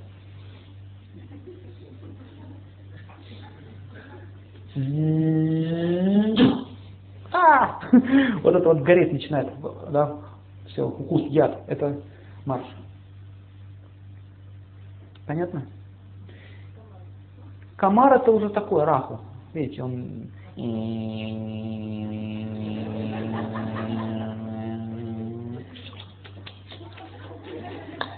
видели. Раху. Желание кровки попить. Пчелка, пчелка там Юпитер в основном. Юпитер, но у нее тоже Марс есть. Она защищает, но она больше защищает, она не агрессор. Пчела не агрессор. Она обычно, ты трогаешь ее мед, она тебя кусает. Не трогаешь, она тебя не трогает. А осы могут ни с того ни с сего. Был случай вот в деревне. Носа, осы напали на нас. Прямо в дом летим, начали всех кусать. Особенно, когда что-то делаешь, там яблоки режешь, что-то готовишь, какое-то варенье, они бесятся от этого. Есть такие еще животные, марсиане чистые, это некоторые виды змей, Марс и, Марс и Раху, и в основном кошачьи породы, там кету и раху. И среди растений тоже есть э, марсианские растения. Это хорошие есть, есть плохие. Вот, например, как он называется ваш, не напомню. Борщевик. Борщевик. Большое такое растение, борщевик. Широкие такие листья, по 3 метра высотой, такие зонтик сверху, э, брызгается кислотой, кожа потом становится, ну, как, как волдырь образуется, прожигает насквозь. Коровы его очень любят еще. Ну вы знаете, может просто по-другому вас называется. Да есть, он везде есть, сорняк. Нет, не крапива. Крапива тоже марк, кстати. Жжет. Борщевик, короче говоря. Вот корень борщевика рассасывает камни в почках. Корень борщевика. В общем, все марсианские растения могут рассасывать опухоли, разбивать его. Итак, влияние, давайте посмотрим растения на Марс. А, есть, есть страсти растений, есть благости растений, есть растения невежествия. Лечит обычно растение благости. Страсти что-либо разрушают, то есть рассасывают. А в невежестве они в Марс успокаивают, гасят его, то есть в, туп, в ступор впадает и все. Например, у валерианы Марс э, в невежестве, а, а, а Луна в благости. Валериану если поставить на пальчик вот сюда, вот здесь вот Марс находится, а вот здесь вот Луна. Если сюда поставить валериану, то не спит. Это означает, нейтрализуется действие Марса на ум человека. Ум возбужден все время, никак не успокоится. Допустим, после драки такое может быть. Драка означает действие Марса. Человек не может уснуть из-за этого. Вот он валерианку стал так вот ставит, валериану Марс успокаивает его, Луна там же в благости, и все, Луна начинает доминировать его сознание, он усыпает. Понятно, такой способ есть? То есть эти планеты э, в бунах, они нужны. Растения в бунах имею в виду, они нужны. То есть мы кажется, даже невежество можем тоже лечить. Нужно, нужно знать, как это делать. И так пишите, базилик, алоэ, алоэ. Это Марс, растение, которое нейтрализует плохое действие Марса. Алоэ. Все знают, что алоэ оно лечит хорошо язвы, воспалительные процессы, затягивает, нейтрализует действие Марса. Полынь горькая нейтрализует действие Марса, смягчает его. Боярышник снижает чрезмерную силу плохого Марса. То есть, когда Марс давит на сердце, у него воспалительные процессы идут, боли идут, боярышник может снять. Если вы видели само растение боярышник, он с шипами. Вот все шип, растения, которые шипами, тоже там Марс проявлен. Шип это Марс. Корица. Очень благородный Марс, очень чистый Марс. Корица это как, как царь Юшитхира, очень чистый Марс. Корица восстанавливает давление, а, восстанавливает Марс в целом, успокаивает его, доводит лекарство до, до, назнач... до, до пункта назначения добавляется в лекарство чуть-чуть. Если по утрам коричку пить, будет как кофе действовать, бодрить будет и при этом лечить. А кофе уничтожает э, здоровье. Бодрит, но потом гасит себя. А, а коричка вы попили, у вас эффект как от кофе, но при этом лечит сосуды. Понятно? Вопрос потом. Так, крапива связано тоже с Марсом, особенно корень крапивы. Крапива это такое молокогонное средство, и могут лечить. Корень крапивы может половую инфекцию уничтожать. Вообще, как а, марсианские растения уничтожают инфекцию? По какому принципу? Марс что делает? Уничтожает. Вот смотрите, допустим, если взять черный перец. Черный перец там тоже есть сила Марса. Сейчас я буду изображать, как он выглядит. Вот как энергия его выглядит, театрально изображать. Вот представьте, сидят вирусы. Та-та-та-та-ра-ра, та-та-та-та-ра-ра, та-ра-та-та, не малина. Та-та-та-та-ра-ра, наслаждается, наслаждается. И, значит, все, человеку плохо, грипп под идет, он так грипп все идет. Все, течет. Они там, буза у них там, малина. А, в носу, хорошо, сидится. Хорошо сидим, ребята. Хорошо. Так действует грипп. Он еще такой. Он, вот, вот чума по-другому действует, у него характер другой. Чума это киллеры. Ворвались, убили, смотались другому. Понятно? А эти шабашники такие. Так вот, смотрите, марсиане приходят. Черный перчик, допустим, вы берете, раз заглотили или поставили себе все на руку. Что происходит? Вот представьте, ОМОН. Видели когда-нибудь? ОМОН этих в масках. Молча так. Со всех окон, со всех щелей. Так. На пол! Все. Лежать. Выходить по одному. Марш. Все. Кто сопротивляется, убиваем на месте. Поэтому кто успел, тот убежал от вируса. Кто не успел, тот прибило. Так действует э, э, эта специя, черный перец. Например, вот корни уже, корни деревьев, тоже Марс. Почему Марс корень? Вот смотрите, вы когда-нибудь видели в лесу, вот корень разбивает камень, разламывает. Огромный камень, валун, сверху растет дерево. Вот этот корень так пополам его разламывает. Огромная сила. Представляете, какая там сила в корне? Асфальт может пробить. Так вот, допустим, если берете корень дерева и ставите на какую-то зону определенную, может рак уничтожить. У рака, у опухоли, у опухоли есть своя оболочка. Наша медицина так не мыслит. Нужно смотреть буквально, энергетически смотреть. Оболочка. Там это, представьте, это город, крепость. Опухоль имеет оборону. Это живое существо, которое имеет все структуры. Питание, оборону, защиту, размножение и так далее. Все оно имеет. Так, представьте, допустим, вы травку там, черный перчик поставили, ОМОН там прыгает на эту стенку. Никак ее взять не может. Нужно что? Нужна дырка.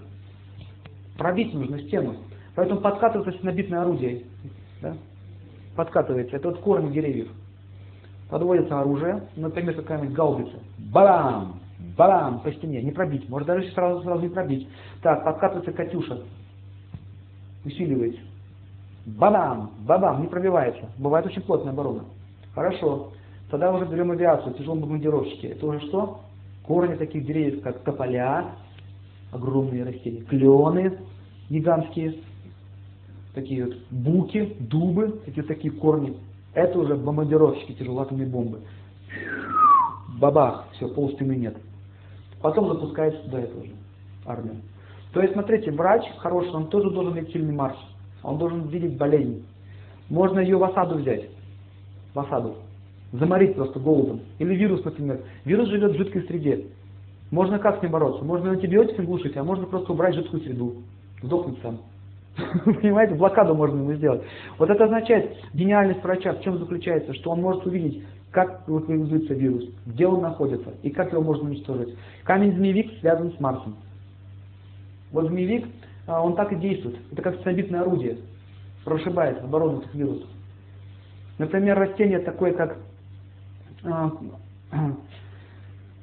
ну, например,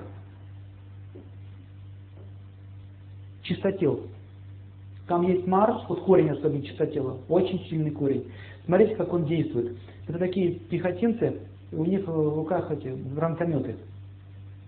То есть, можно сказать, ну пехоту, да, что, но у них в руках оружие, он танк может сбить. Это считается серьезная боевая единица. Вот они так тихонечко подбираются, подбираются, подбираются, опухоли его не видят или вирус подбирается, все, завалило всю эту малину. Вот так хотел действует. В общем, Марс, все эти растения обладают такой силой. Они по-разному воздействуют на опухоль, либо на вирусы. Например, змеевиками можно уничтожить спид. У нас был такой случай. Спид уничтожили. С помощью змеевиков можно уничтожить такие тяжелые болезни, как а, холеру, чуму, а, даже атипичную пневмонию. Вот Олег Геннадьевич рассказывал в, в Индии, на границе с Китаем, его один сотрудник заболел атипичной пневмонией. Все, он уже умирал. Вот ему подобрали змеевики, практически это ему спасло жизнь. Так что это очень серьезная вещь. Но это нужно знать точно, нужно попасть прямо в цель, прямо в точку, где он сидит, этот вирус, как он себя ведет. Например, куркумат тоже обладает силой Марса. А, там есть Марс и Юпитер. Юпитер это что? Сейчас я вам изображу. Родина мать зовет. Вставай, страна огромная, вставай на смертный бой. Родина мать зовет. Юпитер. Вера. Вера. А Марс это сила. Армия без веры ноль. Грош цена. А только одна вера без оружия тоже ничего не сделаешь. Поэтому когда они вместе, вместе, вот это куркума. И вот куркума очень хорошо, сейчас я заметил, уничтожается, сейчас такой вирус ходит, вот он здесь локализуется, на соглотке. Ничем его не убить. Даже черным перцем, потому что он его не видит. Где? Где враг-то? А куркума хорошо уничтожает. Достаточно просто в нос вдохнуть порошок куркумы, он его уничтожит за один день. То есть некоторые вирусы, э, некоторые вирусы можно уничтожить только определенным видом растения. В этом заключается искусство. Понятно? Так кориандр дает силу Марсу. Лук снижает качество Марса. Снижает, видите? Лук это больше уже связан с этим, с кету и с раху.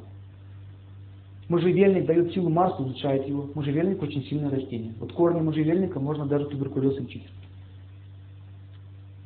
И раньше индейцы это знали североамериканские. Они к дереву привязывали пихту или к можжевельнику больного туберкулеза. Или сажали около дерева. Еду ему приносили, он там жил. Прямо на корнях сидел. И один мужчина в Сибири про листья вылетел. На, на, на пихте жил. Прямо сделал там себе домик, жил на пихте. Слышали? Такая была передача про него. Друиды это хорошо все знали. Поэтому вот это вот про веточки, сейчас скажут, ну какие-то странные веточки какие-то.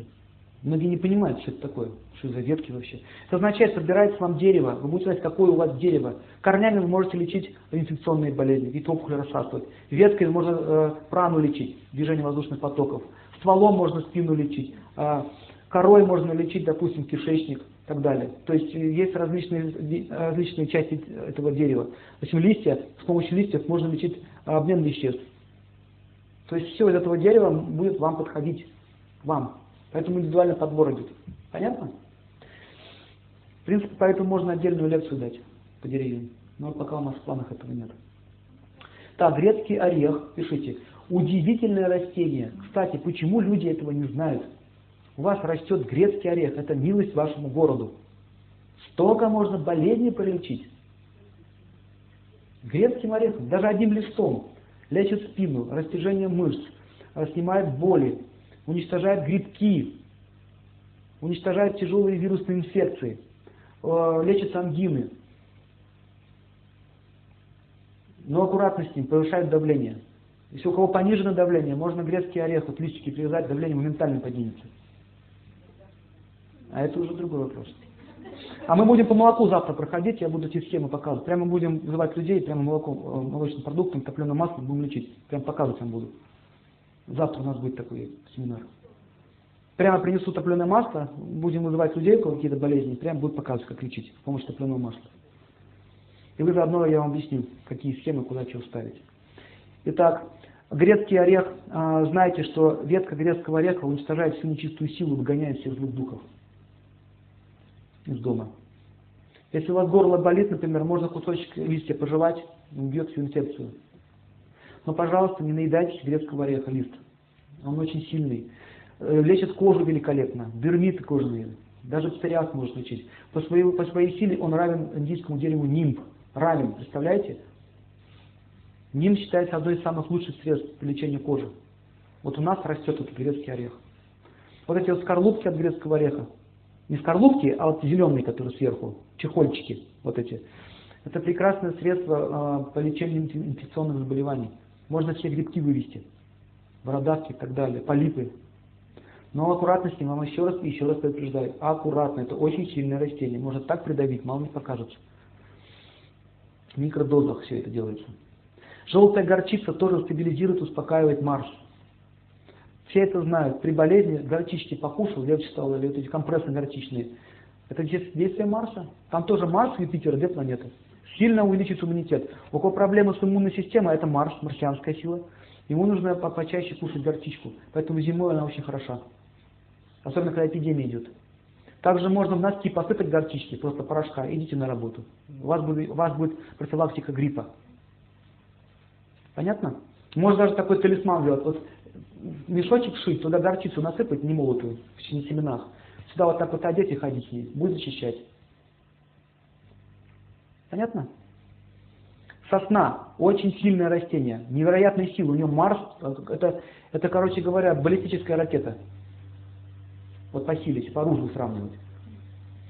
Например, уничтожает э, вирусы, такие как туберкулез, вот пихта особенно может туберкулез уничтожить. Если вот, допустим, просто ветку сосны или ели поставить на руку, можно уничтожить тяжелую вирусную инфекцию. Корень, допустим, сосны может уничтожить скрытые половые инфекции, которые трудно выводятся с организма. Вообще, в целом, сосна очень хорошо воздействует на мышцы, на спину, лечит позвоночник. Дает мышечную силу. Сосна, если, если делать хвойные ванны, тоже хорошая профилактика. Или, например, я вот дома постоянно ставлю елочку, какие-то лапки, еловые или сосновые. Поэтому в Новый год хорошо-хорошо становится, когда елочка стоит. Замечаете? Замечали? Вот лапки какие можно ставить дома, лазу профилактика гриппа. Кому-то подходит ель, кому-то подходит сосна, кому-то пихта, кому-то можжевельник, у всех индивидуально. Итак, чай, который мы пьем, тоже связан с Марсом, но он невежестве. Портит наш организм, э, увеличивает кислотность, прожигает стенки желудка, портит зубы, разрушает. Ну, в общем, такое уже плохая вещь. Люди почему на нем сидят? Потому что а, наркоти... имеет наркотические свойства. Зеленый помягче, чем черный. Тоже он не очень хороший. Но он получше, чем черный. А? Ну, цветочный тоже другое дело. В общем, чай, вот эти все продукты в невежестве, если мы к ним очень привязаны, мы начинаем говорить, что этого нельзя, сразу вспыхивает гнев. Потому что он связан с Марсом. Если я им говорю, что чай нельзя, это означает, видите, мы уже ну, находимся под влиянием Марса в невежестве. Через продукты там идут вот эти вот энергии. Лук, например, то же самое. Он опускает энергию вниз, портит глаза сразу же. Пока вы его режете, он уже портит вам глаза. Потом он портит желудок, но при этом уничтожает всю инфекцию в вашем организме. Лук это лекарственное растение, господа. Мы его каждый день лопаем. Это лекарственное растение, нужно с ним очень аккуратно. Лук он применяется в случае тяжелых болезней. Например, если разводить лук, развести с водой, закапать глаза, то можно в эту, как называется, катаракту можно вывести. Но не нужно только свежим луком капать. То катаракта останется, глаза не будет. Все нужно правильно делать. В общем, поймите, лук это очень сильное растение, но невежестве. Но такие растения тоже глушат инфекцию очень хорошо. Например, если вы в огороде садите лук вокруг какой-то культуры, то инфекцию ну, можно спасти таким образом. Можно просаживать вот так вот вокруг, как защиту делать. Толяне будет лезть, другая, другие паразиты. Раньше так и делали, обсаживали, защищали таким образом. Но запомните, если очень близко посадите, культура погибнет. Поэтому в сосновых лесах мы видим, что не растет трава. Марс все выжигает, ничего не дает там жить. Лук также действует. И опускает энергию вниз, вспыхивает половое желание очень сильно. Начинаются проблемы. Итак, привязанность к этим продуктам тоже дает связь с Марсом.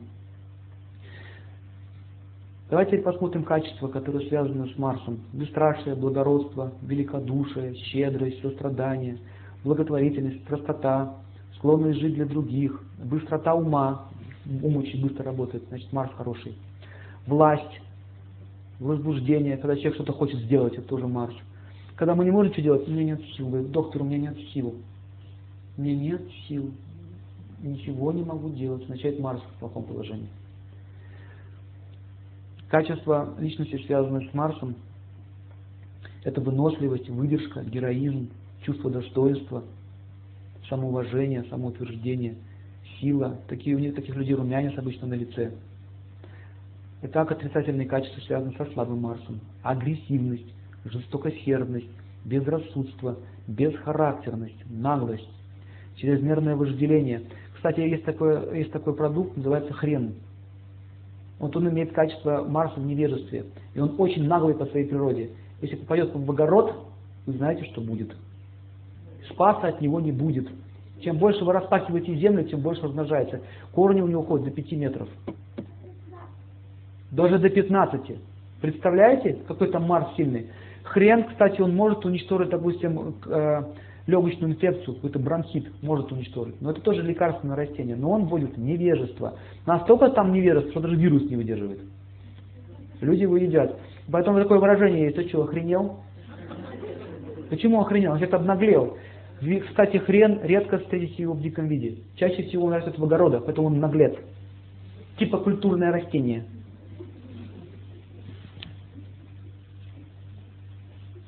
Скандальность, тоже Марс.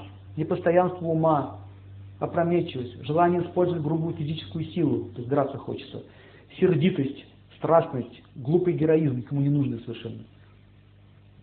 А иногда у нас этот героизм успевается как герой, ну такой благородный. Вот броситься на амбразуру. Зачем? Можно было гранату бросить. Понимаете? Марс в благости подползет к, к амбразуре с гранатой. Бросит туда гранату и отползет в сторону. А Марс в страсти или неведомстве закроет своим телом. У нас называют геройство. Понимаете? Или бросит под танк. Кто коммунист? Я коммунист. Застрелять. А можно было промолчать. Останешься живых, больше дела сделаешь.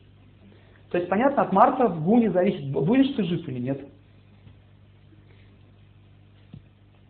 Как Штирлиц, никто не мог понять, за кого он. За кого он вообще? За английскую разведку, за русскую или он за немецкую? Непонятно вообще, кто он был.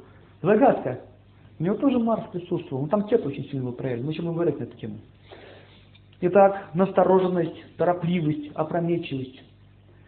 Так, э, дагестанцы, чеченцы, казаки, с рождения имеет чаще всего сильный Марс, вот эти национальности. Итальянцы тоже у них сильный Марс, поэтому Римская империя она имела свою силу. Русские, они больше имеют солнечную энергию, юпитерианскую и солнечную, украинцы тоже. Это одна нация на самом деле. Не знаю, почему разделяют, но это одна нация. Корни одни. Просто, кстати, на север ушли попозже, и там образовалась немножко другая культура, более северная. Но изначально отсюда пошло, с Киевской Руси. Ну, знаете историю. Вот здесь больше солнышка и Юпитера. Поэтому видим, что как бы, не такие агрессивные. Но если полезут, мало не покажется. То есть Солнце, оно такое. Так себя ведет. Итак, если у человека Марс благости, он склонен повиноваться закону. Если в страсти, то он, он законы обходит. Все наоборот делает. Человек, человек, если вы видите, что у человека сильный Марс, к нему нужно заранее хорошо относиться, в любом случае, потому что вы можете проиграть, будут проблемы. Лучше таких врагов себе не наживать. Если у мужчин Марс слабее, чем у женщин, то он должен хотя у него хотя бы должен быть Юпитер сильный, то есть разум, или Меркурий, логика. Иначе будет сложно жить такой женщиной, она будет постоянно управлять. А если у вас слабый Марс, а это проявляется через гнев, раздражительность, упрямство, то нужно развивать понимание, что такое справедливость, чувство долга. Итак, если человек трудится для других из-за любви к труду, а не ради денег, то это Марс благости, он будет богат. Если он трудится на себя, он быстро выматывается, становится бедным, больным. Рано или поздно. Если у человека сильный Марс, это значит, что Марс дает ему много сил, много энергии. Означает, что он в прошлом кого-то хотел защищать. Как только он это применяет в насилии, Марс у него теряется. И в следующей жизни он может родиться инвалидом, больным, неимущим человеком, слабым.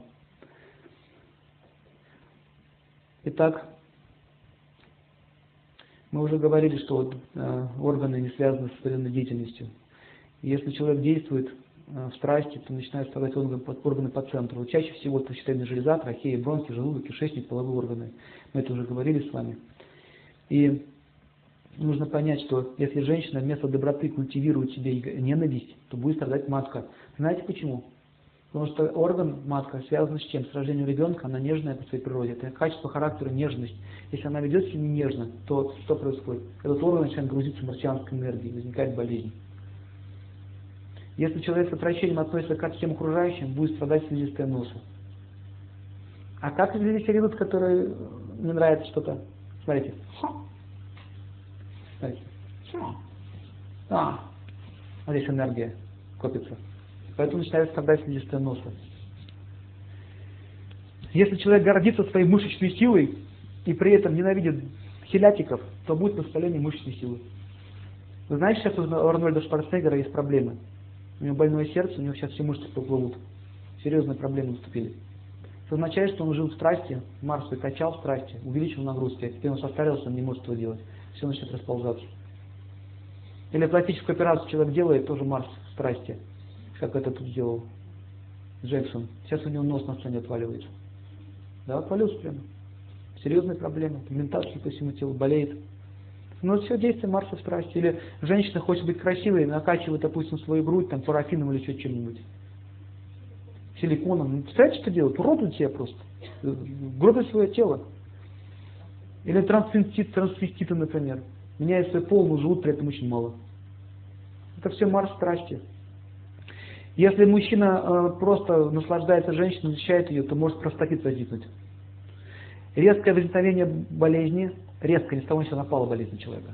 Острая боль, опухоль, раны, порезы, ушибы, язвы, кровотечение, ожоги, все это связано с Марсом. Раз тебе палец чиркнули глубоко, начать действие Марса. Если, допустим, мужчина резко бросил свою девушку, сказал, все, я больше с тобой не хочу жить, и ушел. Действие Марса. И в этот день он начинает резаться, биться, там у нее какие-то неприятности начинаются, тот действие Марса. Острые воспалительные заболевания, проблемы с Марсом, это отношения с другими людьми. Гемоглобин в крови тоже управляется Марсом. Выделение желчи тоже связано с Марсом. Отчаянная деятельность приводит к заболеванию герпеса, тоже с Марсом связано. Когда человек ленится, думает о противоположном поле, появляются угри. А я не хочу учиться, хочу жениться. Вот эта формула угрей. Понятно? Все время думает об этом, гормональные функции активизируются, а лени много. Все это копится, начинает вылезать через кожу. Подростковый период прыщавый. Понятно? Откуда это идет? Гепатит возникает от отчаяния в жизни. Отчаяние возникает от того, что мы в прошлой жизни совершили много злых поступков. Вирусное заболевание возникает, когда человек импульсивно себя ведет. Посуетился, можно грипп получить. Когда человек живет с отвращением и ненавистью, возникает свищи в прямой кишке. Кровоподтеки возникают всегда от Марса, когда мы пьем чужую жизненную силу. Допустим, язвы с кровью, там, или лопаются сосуды. Кровь течет там внутри, не там, где надо. Это означает, что мы уже объелись чужой плоти. Но мы начинаем свою плоть переваривать. Есть такая болезнь, называется, э,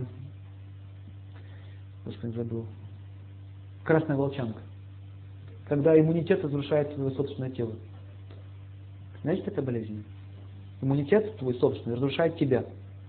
Вот эта болезнь тоже связана с Марсом. Самоуничтожение идет. То есть в прошлом человек делал так, что люди там либо повесились от его поведения, либо покончили жизнь с собой. То есть что-то он так сделал, что кто-то покончил с собой жизнь. Понятно? Вот эти вот болезни возникают. Выкидыши тоже связаны с Марсом. Очень импульсивное поведение. У женщины напрягается мышечная ткань матки и выкидыш возникает. Аборты, воспалительный процесс, эндометриозы. Вот. Все это связано с отвращением к детям, или усталость от детей, или крик на детей, какая-то карма с детьми. Высыпание различных на коже связано с Марсом и Венерой. Когда человек очень сильно суетится в деятельности, суетится, суетится раз посыпало тоже с Марсом связано. Огня слишком много, начинает сжечь кожу в теле. Из-за отчаянной деятельности возникает зуд. Чесаться начинает человек. Из-за отчаянной деятельности. Фурункулы связаны с Марсом и Солнцем. Когда человек надрывно трудится, возникают нарывы. На, нарывно, на, на, надрывно трудимся, возникает нарывы. Прямая связь. Перегрузка Марса идет. Резкие вспышки температуры связаны с Марсом. Опухоли по прямой линии связаны с Марсом. Рожистые воспаления на руках и ногах часто связаны с Марсом. Хирургические операции Марс. Если человек испытывает чувство долга в страсти или невежестве, когда он видит, что другой ленится и злится за этого, то может возникнуть язва желудка. Если мы не уважаем своих родителей, оскорбляем их, издеваемся над ними, не почитаем их, тоже может возникнуть язва желудка. Если мы издеваемся своими подчиненными, э, ограничиваем их в их деятельности, в их творчестве, то может возникнуть язва 12-перстной кишки. То есть кишечник связан с деятельностью в целом. Если клизму сделать хорошо, будет тяжело двигаться. Кишечник, если слабо, ослабить его, ногам будет сложно двигаться, перемещать, ну, ноги будут плохо двигаться. Поэтому клизмом, если увлекаться, можно получить паралич ног. Имейте в виду. Опасное дело. Итак, каждая секунда лень это будущее горе. Лень тоже от Марса идет. Марс вообще никакого нет, нет никакого вдохновения, что делать. Человек должен научиться терпеть свою судьбу, и все начинается с терпения. То есть Марс лечится через терпение. Понятно? Итак, существуют различные депрессии. Депре... Каждая депрессия тоже связана с определенной планетой. И давайте сейчас посмотрим, как связана депрессия с Марсом. Это разочарованность деятельности. Чаще всего эта болезнь наступает у мужчин. Депрессия по Марсу. То есть он хотел добиться чего-то в жизни, там, ну, кем-то стать, там, что-то иметь, какое-то положение в обществе. Это мужская деятельность. И он ничего не добился. И у него возникает депрессия. Он говорит, мне уже 40 лет, я ничего не сделал, я ничего не добился. У него руки опускаются. Мужская проблема чаще всего, депрессия. Ее лечит женщина. Женщина должна лечить такую болезнь. Она должна ему говорить, что на самом деле я люблю тебя по-любому, достиг ты или не достиг. Она должна его успокаивать. Мужчины, они циклятся на работе. Это их жизнь, работа. Если мужчина не работает, значит у него Марс плохой. Другая крайность. А, солнцем возникает депрессия, когда нет радости в жизни. Человек не чувствует радости, он постоянно находится в таком подавленном состоянии. Даже когда все собираются, стол, праздник, он такой сидит хмурый. Да? Есть такие люди. Ну пойдем потанцуем. Я посижу. Это означает у него депрессия по солнцу. В прошлой жизни он э, лишался счастья. Например, алкоголик пьет, пьет, пьет, пьет, семья всю свою жизнь проживает в таком ну, безрадостном состоянии. Вот в следующей жизни он не будет энергии Солнца, он будет такой подавленный, но счастья не будет никакого. Ясно?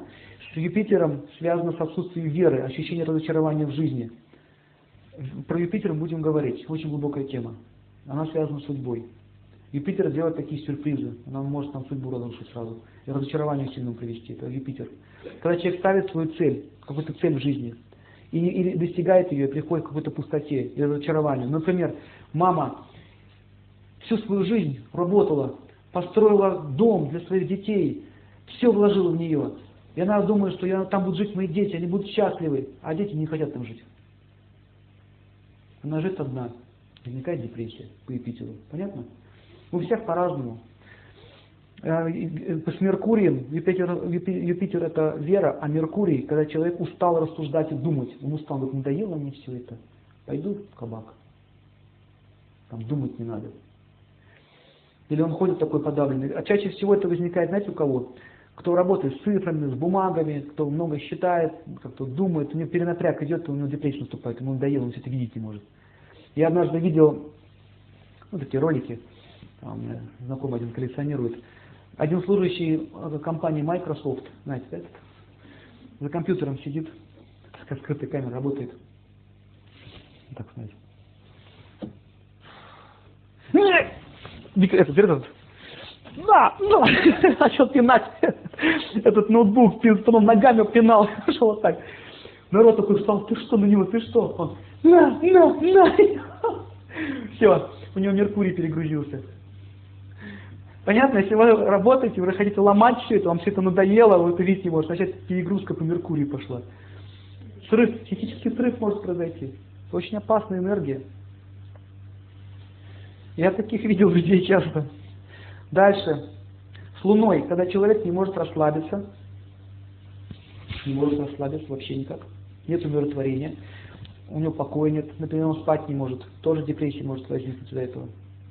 Сатурн, когда человек двигался из ритма жизни, работал, работал, работал, работал, работал, раз на пенсию отправили.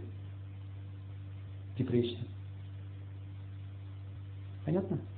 С Венерой, когда человек не может наслаждаться в жизни, Наслаждений никаких нет. Хочется. Старость чаще, чаще всего это возникает, по Венере депрессия. Они на сериалах сидят, обычно, на любовных. Но это лечит, кстати, ну, до какой-то ну, степени. Помогает, можно прописывать.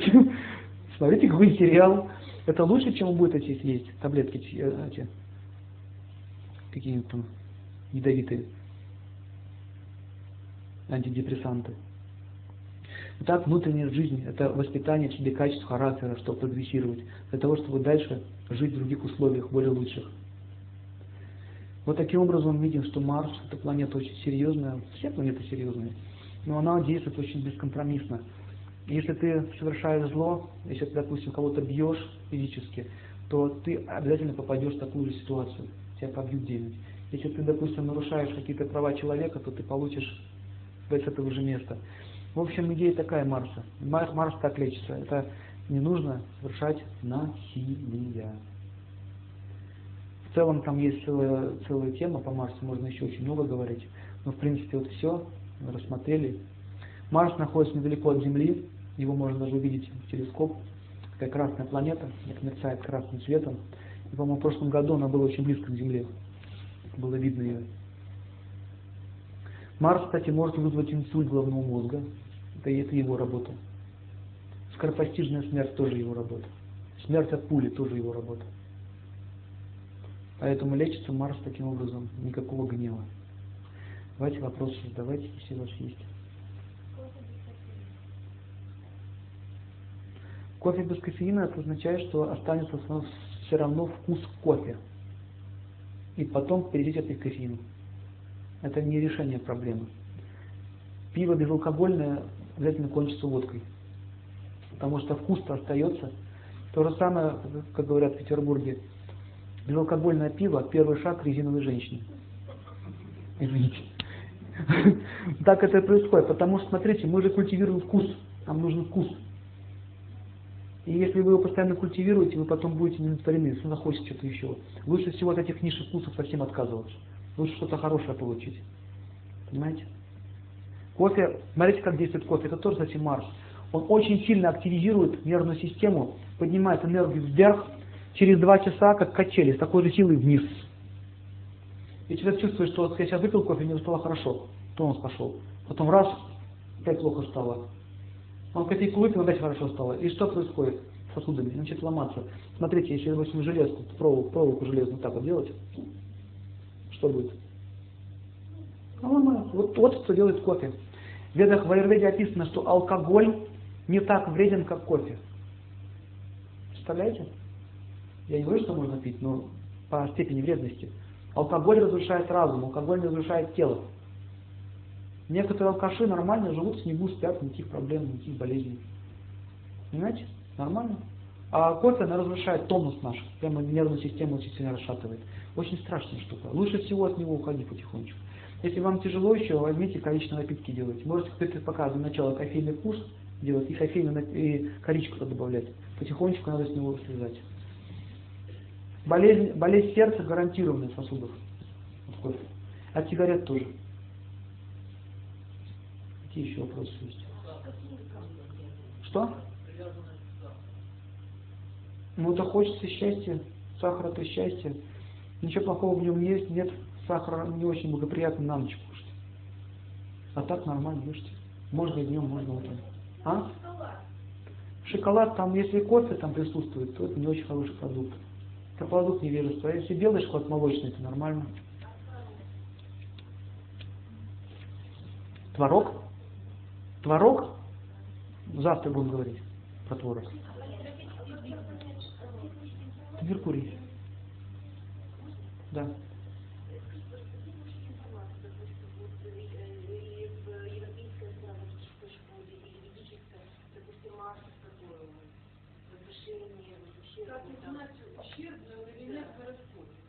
По человеку это видно?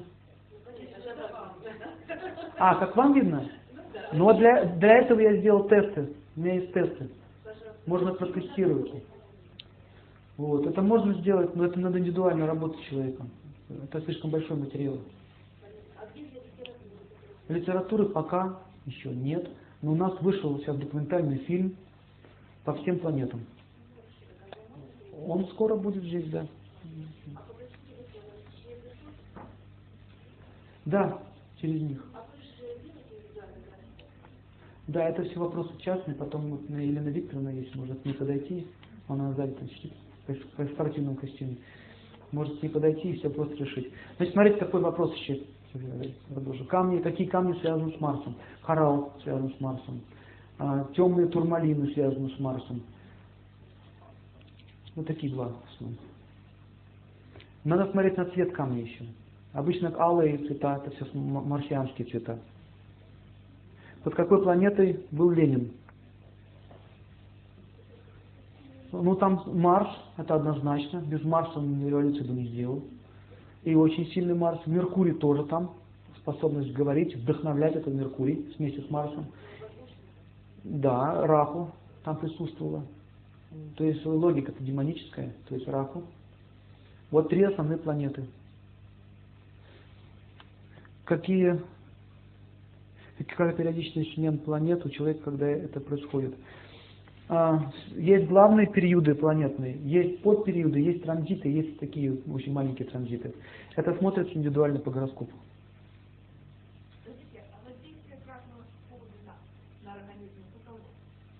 Сейчас, извините. Как выглядят люди под ракой? Под раку? Раху, да? У нас будет лекция по раху, там будет всякие случаи. Это сейчас очень долго времени займет. Если хотите увидеть энергию раху, посмотрите на пьяного человека. Раху.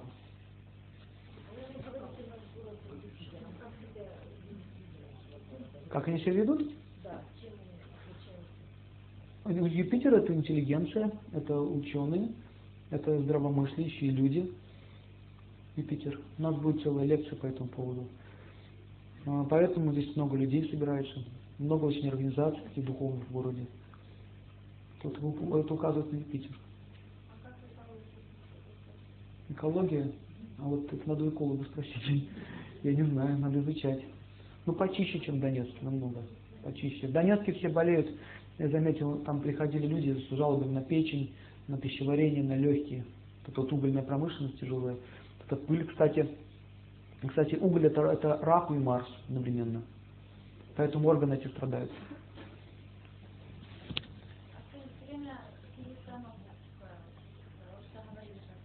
Вот сушится, это означает воздействие Марса идет.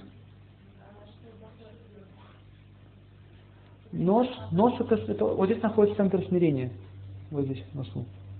И еще центр смирения находится в, области таза, в копчике.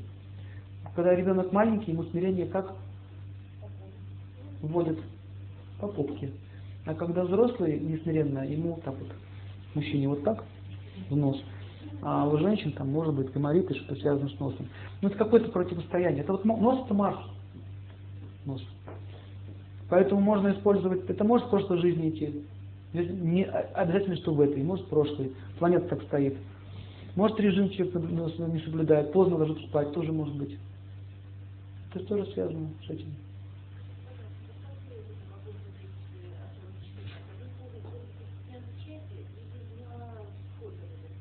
Сейчас никто не знает, когда кто кого зачал. Это не прослеживается, поэтому это невозможно. Но более точная информация по зачатию. Так написано в ведах. Считается более точной информацией. Да, по зачатию, прям по зачатию. А сейчас это невозможно, поэтому по рождению. Менее точно уже будет. Ну, есть свои проблемы. Ну, есть, конечно. Красное сухое вино Само, само вино, смотря из чего оно делается. Если это виноград, то оно будет владеть энергией любви. Но спирт, спирт, это раку. Вот и думайте. Опьянение от вина от водки сильно отличается. Знаете об этом? Когда человек пьет водку, он с ума сходит. А когда человек пьет вино, они поют, веселятся. То есть отличается очень сильно. Но, в принципе, Аюрведа там есть описание лечения вином, да, сосуды расширяются, очищение организма, э, гнилостные палочки уничтожаются, там много положительных свойств спирт дает. Но если человек продолжает пить, у него постепенно начинает разрушаться тонкое тело разума. Вот в чем проблема вина. Лекарство на спирту, если у человека нет других вариантов лечиться, то не, можно. Но лучше всего использовать благостные продукты. Лучше всего. Например, можно лекарство делать на молоке, на ги. Вот завтра на эту тему будем говорить. Как можно делать благостное лекарство. Спирт это невежество. Он очень сильно оскверняет тонкое тело ума. От спирта человек становится животным. Вы это узнаете прекрасно. Уж вам не говорить, что такое спирт. Может быть, где-нибудь там в Швейцарии, они могут еще не понять, как это так. Но нам, по-моему, людям, которые страдают от этой повальной пьянки, всем известно, что ничего хорошего спирт не приводит. Кстати, у России сейчас карма плохая, вот по раху. Ее губит, ее губит пьянка. Америку губит разврат, Россию губит пьянка. Очень грустно. Это, это, это бич страны сейчас. На Украине я заметил, такого здесь нет. Я не вижу, чтобы люди валялись на, на каждом углу. В России везде пьяные, повалы, повально. Это конец, понимаете? Если так дальше будет продолжаться, еще лет сто от нас ничего не останется. Это серьезная проблема. Сейчас уже правительство об этом думают. А знаете, почему люди пьют? Вот это будет лекция по раху. Нет, они не могут по-другому жить, у них нет никакого счастья. Пить хочется, потому что нет счастья, нет идеала в жизни. Это, это результат безбожия. Не во всех городах. Например, в Новороссийске так не пьют, в Краснодаре так не пьют, в южных городах так не пьют. Это вот в северных вот этих городах, Новгородская, Псковская область, Рязанская, вот там повальная пьянка. Сибирь повальная пьянка. Ну, типа в следующую субботу. Раку будет в конце, самая последняя. Я ее специально в конце делал, потому что самая жуткая лекция. Нет. Все начнут, никто не придет. Потом дальше. Так, давайте вопросы еще ответим, у нас времени еще мало. Так у меня Солнце в Козероге, а Марс в Овне. К- Да личный вопрос, давайте потом лучше подойдете, поговорим. Хорошо? Завтра будет лекция по физическому питанию. Продолжение будет.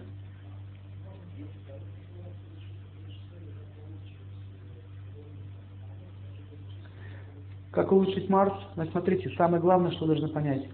Можно очень много говорить по нему, но самая главная идея, через чего плохой Марс действует? Через гнев. Марс лечится гневом, а, антигневом, то есть не нужно гневаться. Нужно учиться не гневаться. Все. Если вы это научите, вы Марс перекроете. Плохое воздействие имеется Марс. Это бич, это бич человечества, гнев. Из-за гнева войны возникает, столько проблем. Если вы покорите гнев, можно сказать, что вы отработали карму по Марсу. Все, на этом прекратится все.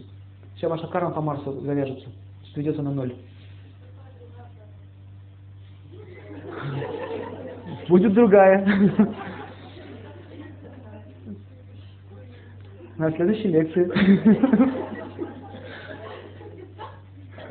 Вы хотите все сразу. Нас времени не хватит. Вы уже устали.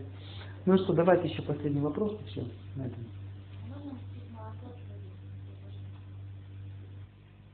Можно, но при этом не надо ничего есть.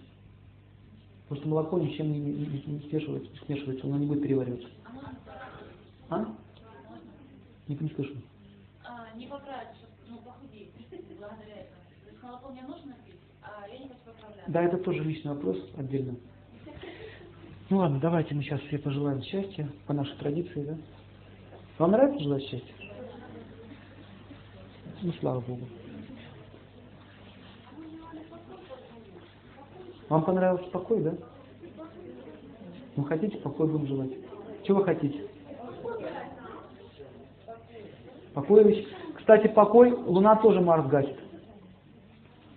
Я желаю всем мира тоже... Кстати, я желаю всем мира тоже Марс будет лечить. И Луну будет лечить, и Марс будет лечить. Ну, решайте, что будем желать. Голосуем. Кто за мир, кто за счастье. Миру мир. Кто за счастье?